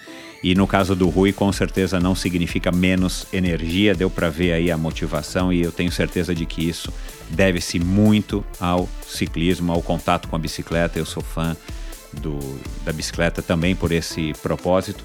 E se você não ouviu, ouça né, os dois episódios aqui com o Henrique Avancini, o próprio Edmilson Amorelli, com os irmãos Ferraro, Renan e Renato Ferraro. Renato agora gravei recentemente, foi ao ar recentemente o episódio com ele, que correram aí mais ou menos nessa mesma época em que o, o Rui correu é, pela equipe Peugeot, os outros, né, o Renato e o, e o Renan correram por outras equipes. Já gravei também é, com o Cássio de Paiva, que nós mencionamos, acho que aqui nesse episódio. E se você quiser ouvir um pouquinho mais de histórias super interessantes também com Mountain Bikers, fique à vontade para ouvir a Raíza, o, a Jaqueline Mourão, puxa, já passou aqui duas vezes a Jaque, o próprio é, Luiz Cocuzzi e tantos outros que já passaram por aqui também do Mountain Bike, se o Mountain Bike for o teu esporte. Fica aqui o convite para você participar dessa, dessa prova que vai ser muito legal.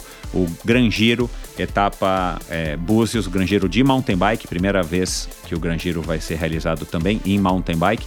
É, na, enfim, na categoria mountain bike. Lá em Búzios, o lugar é magnífico, eu recomendo. Búzios é uma cidade muito bacana e esse percurso desenhado, a direção técnica, sendo é, estando a cargo aí do Rui da equipe dele, lá do Caloi Henrique Avancini é, Racing.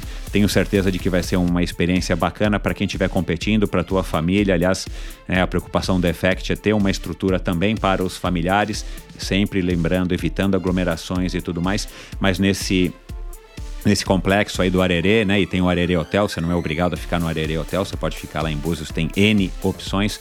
E aí a gente não pode esquecer que a gente prestigiando a cidade de Búzios, o comércio local, os restaurantes e tudo mais, a gente também está ajudando a, as pessoas a, a, a passarem é, com um pouquinho menos de, de dor e de sofrimento e de dificuldades nessa crise, porque a gente precisa também pensar no outro, a, a, a, empatia, né? A gente precisa também estender a empatia às pessoas que, é, felizmente, não estão sendo acometidas pela doença, mas principalmente estão sofrendo pela, pelo, pelo fechamento, pela quarentena, pela dificuldade econômica que a gente vive. Então, é, tem toda uma, é, uma série de motivações que podem é, te ajudar a decidir participar da prova Ir Gran Giro é, circuito é, de mountain bike lá em Búzios. Então dá uma olhadinha no site. O site é ilgrangiro, ilgrangiro.com.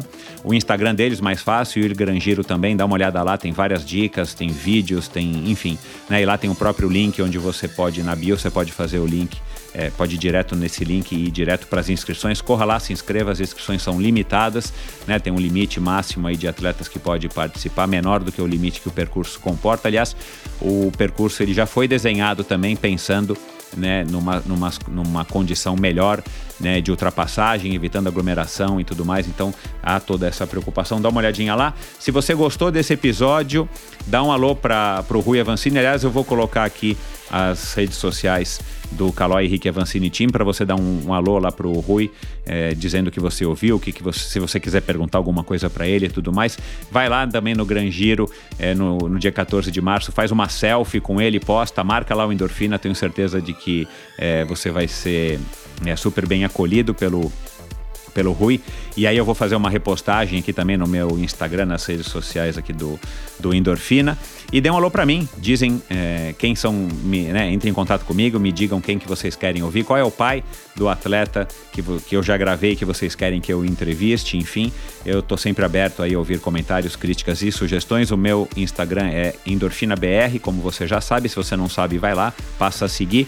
E se você não assina ainda a newsletter semanal, toda sexta-feira eu envio uma dose extra de inspiração para o seu final de semana, vai lá no meu site agora, endorfinabr.com, arrasta lá uma, dois cliques para baixo e vai lá, assine a newsletter, é gratuita, é claro. Toda sexta-feira você vai receber um e-mail bem legal, curto, com algumas coisas que eu faço questão de compartilhar com vocês, alguns pensamentos e algumas dicas de, de filmes, documentários ou é, coisas que eu estou descobrindo ao longo da semana e que eu faço questão de compartilhar com quem também quer um pouco mais de inspiração para o seu final de semana. É isso, pessoal. Obrigado pela audiência. Até a semana que vem com mais um episódio especial. Aliás, semana que vem não, porque esse episódio está indo ao ar ah, não, é semana que vem, né? Na semana que vem volta um episódio, é, na quinta-feira, um episódio especial do Endorfina com mais um convidado fantástico, como foi aqui o grande pai do Henrique Avancini, o original Rui Avancini. Legal, um grande abraço e até a semana que vem. Valeu, pessoal. E é isso, pessoal. Espero que vocês tenham curtido esse bate-papo com o grande Rui Avancini. Eu falei no começo aí do, do episódio de hoje que seria um bate-papo muito interessante, um cara super alto astral, um cara competente, um cara aí que está conseguindo administrar e gerenciar também todas as expectativas do, do Henrique. Aliás, o Henrique Avancini, né, que já teve aqui duas vezes, vale a pena conferir as duas conversas que eu tive com ele em momentos distintos. Aliás, a segunda vez deve fazer praticamente um ano, um pouco, não, um pouco menos, né, de um ano. Nós estamos falando aqui agora em fevereiro para março. Ele teve aqui provavelmente em abril e, e, era bem esse comecinho da pandemia e, e, a gente falou também dessas expectativas de Tóquio, enfim, foi um bate-papo muito legal. Conversei também com o, com Edmilson Amorelli, né, outro pai de uma figura importantíssima desse, dessa vez do Triathlon Nacional, pai do Igor Amorelli, foi uma conversa muito legal, aí você encontra também no especial Ironman 2019, Edmilson Amorelli, dá uma procurada lá no, nesse, nesse uh, agregador de podcasts, né, que você está ouvindo aqui o Endorfina, ou lá no meu site, se você estiver ouvindo também no site. Enfim, é, gravei aqui também com os irmãos Ferraro, né, já que o Rui Avancini foi ciclista, mais ou menos na mesma época, contemporâneo dos irmãos Ferraro. Aliás, a gravação com o Renato faz pouquíssimo tempo que foi ao ar, do Renan, do Renan foi ao ar acho que em 2018 no especial Brasileiros no Tour de France, vale a pena conferir. E de mountain bike aqui a gente já falou bastante desde o, da Raíza Golão, Jaqueline Mourão, que já teve aqui duas vezes também, o próprio Luiz Cocuzzi, entre outros. Então dá uma olhadinha, procure se o teu interesse é o mountain bike ou se você não conhece esses atletas, você quer conhecê-los melhor, dá uma olhadinha. E é isso, agradeço a todos vocês que assinaram a newsletter. Aliás, se você não assina a newsletter, uma dose extra de inspiração para o seu final de semana, vai lá no meu site agora, endorfinabr.com, é, assine. É, toda sexta-feira você vai receber um e-mail, meio curtinho tal, mas um e-mail legal onde eu consigo é, me aprofundar no tema do convidado da semana e dou algumas dicas, compartilho algumas informações que eu acho que valem ser compartilhadas com você, ouvinte que curte inspiração, que curte é, tá trocando experiências e conhecimentos. Então, normalmente são esses os temas do, da minha newsletter. Quero agradecer a todo mundo que tem apoiado o Endorfina e, claro, quero agradecer ao patrocinador do episódio de hoje, ao Grangeiro, Grangeiro que está organizando a prova é, Circuito de Mountain Bike lá em Búzios, uma prova muito legal, como vocês puderam ouvir aqui agora, né? O Rui falar agora mais no finalzinho. É uma prova que está muito bacana, uma prova que foi pensada é, na, na, na, em receber bem o atleta, receber bem o staff, o seu familiar, enfim, a sua família que gosta de viajar com você, que você faz questão de levar. A prova acontece lá em Búzios, agora no dia 14 de março. A prova está confirmadíssima, todas as liberações, todas as autorizações, tá tudo certo, né? Como o Rui também disse aqui, ele já foi lá algumas vezes, desenhou um percurso legal que foi aprovado e que são é, em duas categorias, né, divididos em duas categorias, categorias esporte, 40 quilômetros e categoria é, profissional, categoria pro, não é profissional, é, 60 quilômetros, aliás, não é um evento para profissionais, é um evento de participação, um evento de massa, um evento de, de reunir as pessoas finalmente agora no dia 14 de março e a gente poder extravasar um pouco da nossa energia, colocar um pouco dos treinos que a gente fez indoor e outdoor em prática num evento bem legal, com toda a segurança, com todos os protocolos aí é, que são exigências, que são regra hoje, que são lei hoje. Então a prova vai seguir todos esses protocolos para que você tenha a melhor experiência possível. O Gran Giro organizado pela Effect Sport, que tem 10 anos de experiência e trabalha aí com marcas gigantescas. E o Rui, claro, não se associaria a uma empresa que não tivesse esse gabarito para colocar o nome dele, a chancela do Rui Avancini, através da Caloi Henrique Avancini Racing, que é o projeto da Caloi junto com o Henrique Avancini para estar tá formando novos talentos, novos ciclistas aí. Quem sabe também no nível do Henrique Avancini, como disse aqui também o Rui. Enfim, vai lá, a prova está confirmadíssima. Entre lá no site agora, é ilgrangiro.com, ilgrangiro tudo junto.com, o Grangiro como se, como se fala, e dá uma olhadinha lá no Instagram, arroba ilgrangiro no, no Instagram você conhece e você fica sabendo, né? Eles estão postando vídeos, estão postando dicas, estão postando um monte de informações importantíssimas. E na bio você clica lá direto para as inscrições. As vagas são limitadíssimas. Corre lá agora para se inscrever. É, justamente também por conta da pandemia. Então, vai lá, enquanto as vagas é, tiverem, é, enquanto houverem vagas, enquanto houver vagas, perdão, é, as vagas são limitadas, então corre lá porque talvez elas não durem muito. Então é isso. Vamos lá, pessoal. Muito obrigado. Até a semana que vem com mais um episódio especialíssimo do Endorfina, outro convidado sensacional. Continue ligado e até a semana que vem. Valeu! Obrigado por ouvir esse episódio do Endorfina. Acesse o endorfinabr.com Vá no post do episódio de hoje para conhecer um pouco mais sobre o meu convidado e alguns assuntos abordados em nossa conversa. Lá você ainda encontra todos os episódios do Endorfina. Siga o Endorfina BR no Instagram e confira imagens inéditas e inusitadas dos meus convidados. Participe enviando comentários e sugestões. Se você curtiu, colabore assinando o Endorfina no seu agregador de podcasts preferido e compartilhando com seus amigos.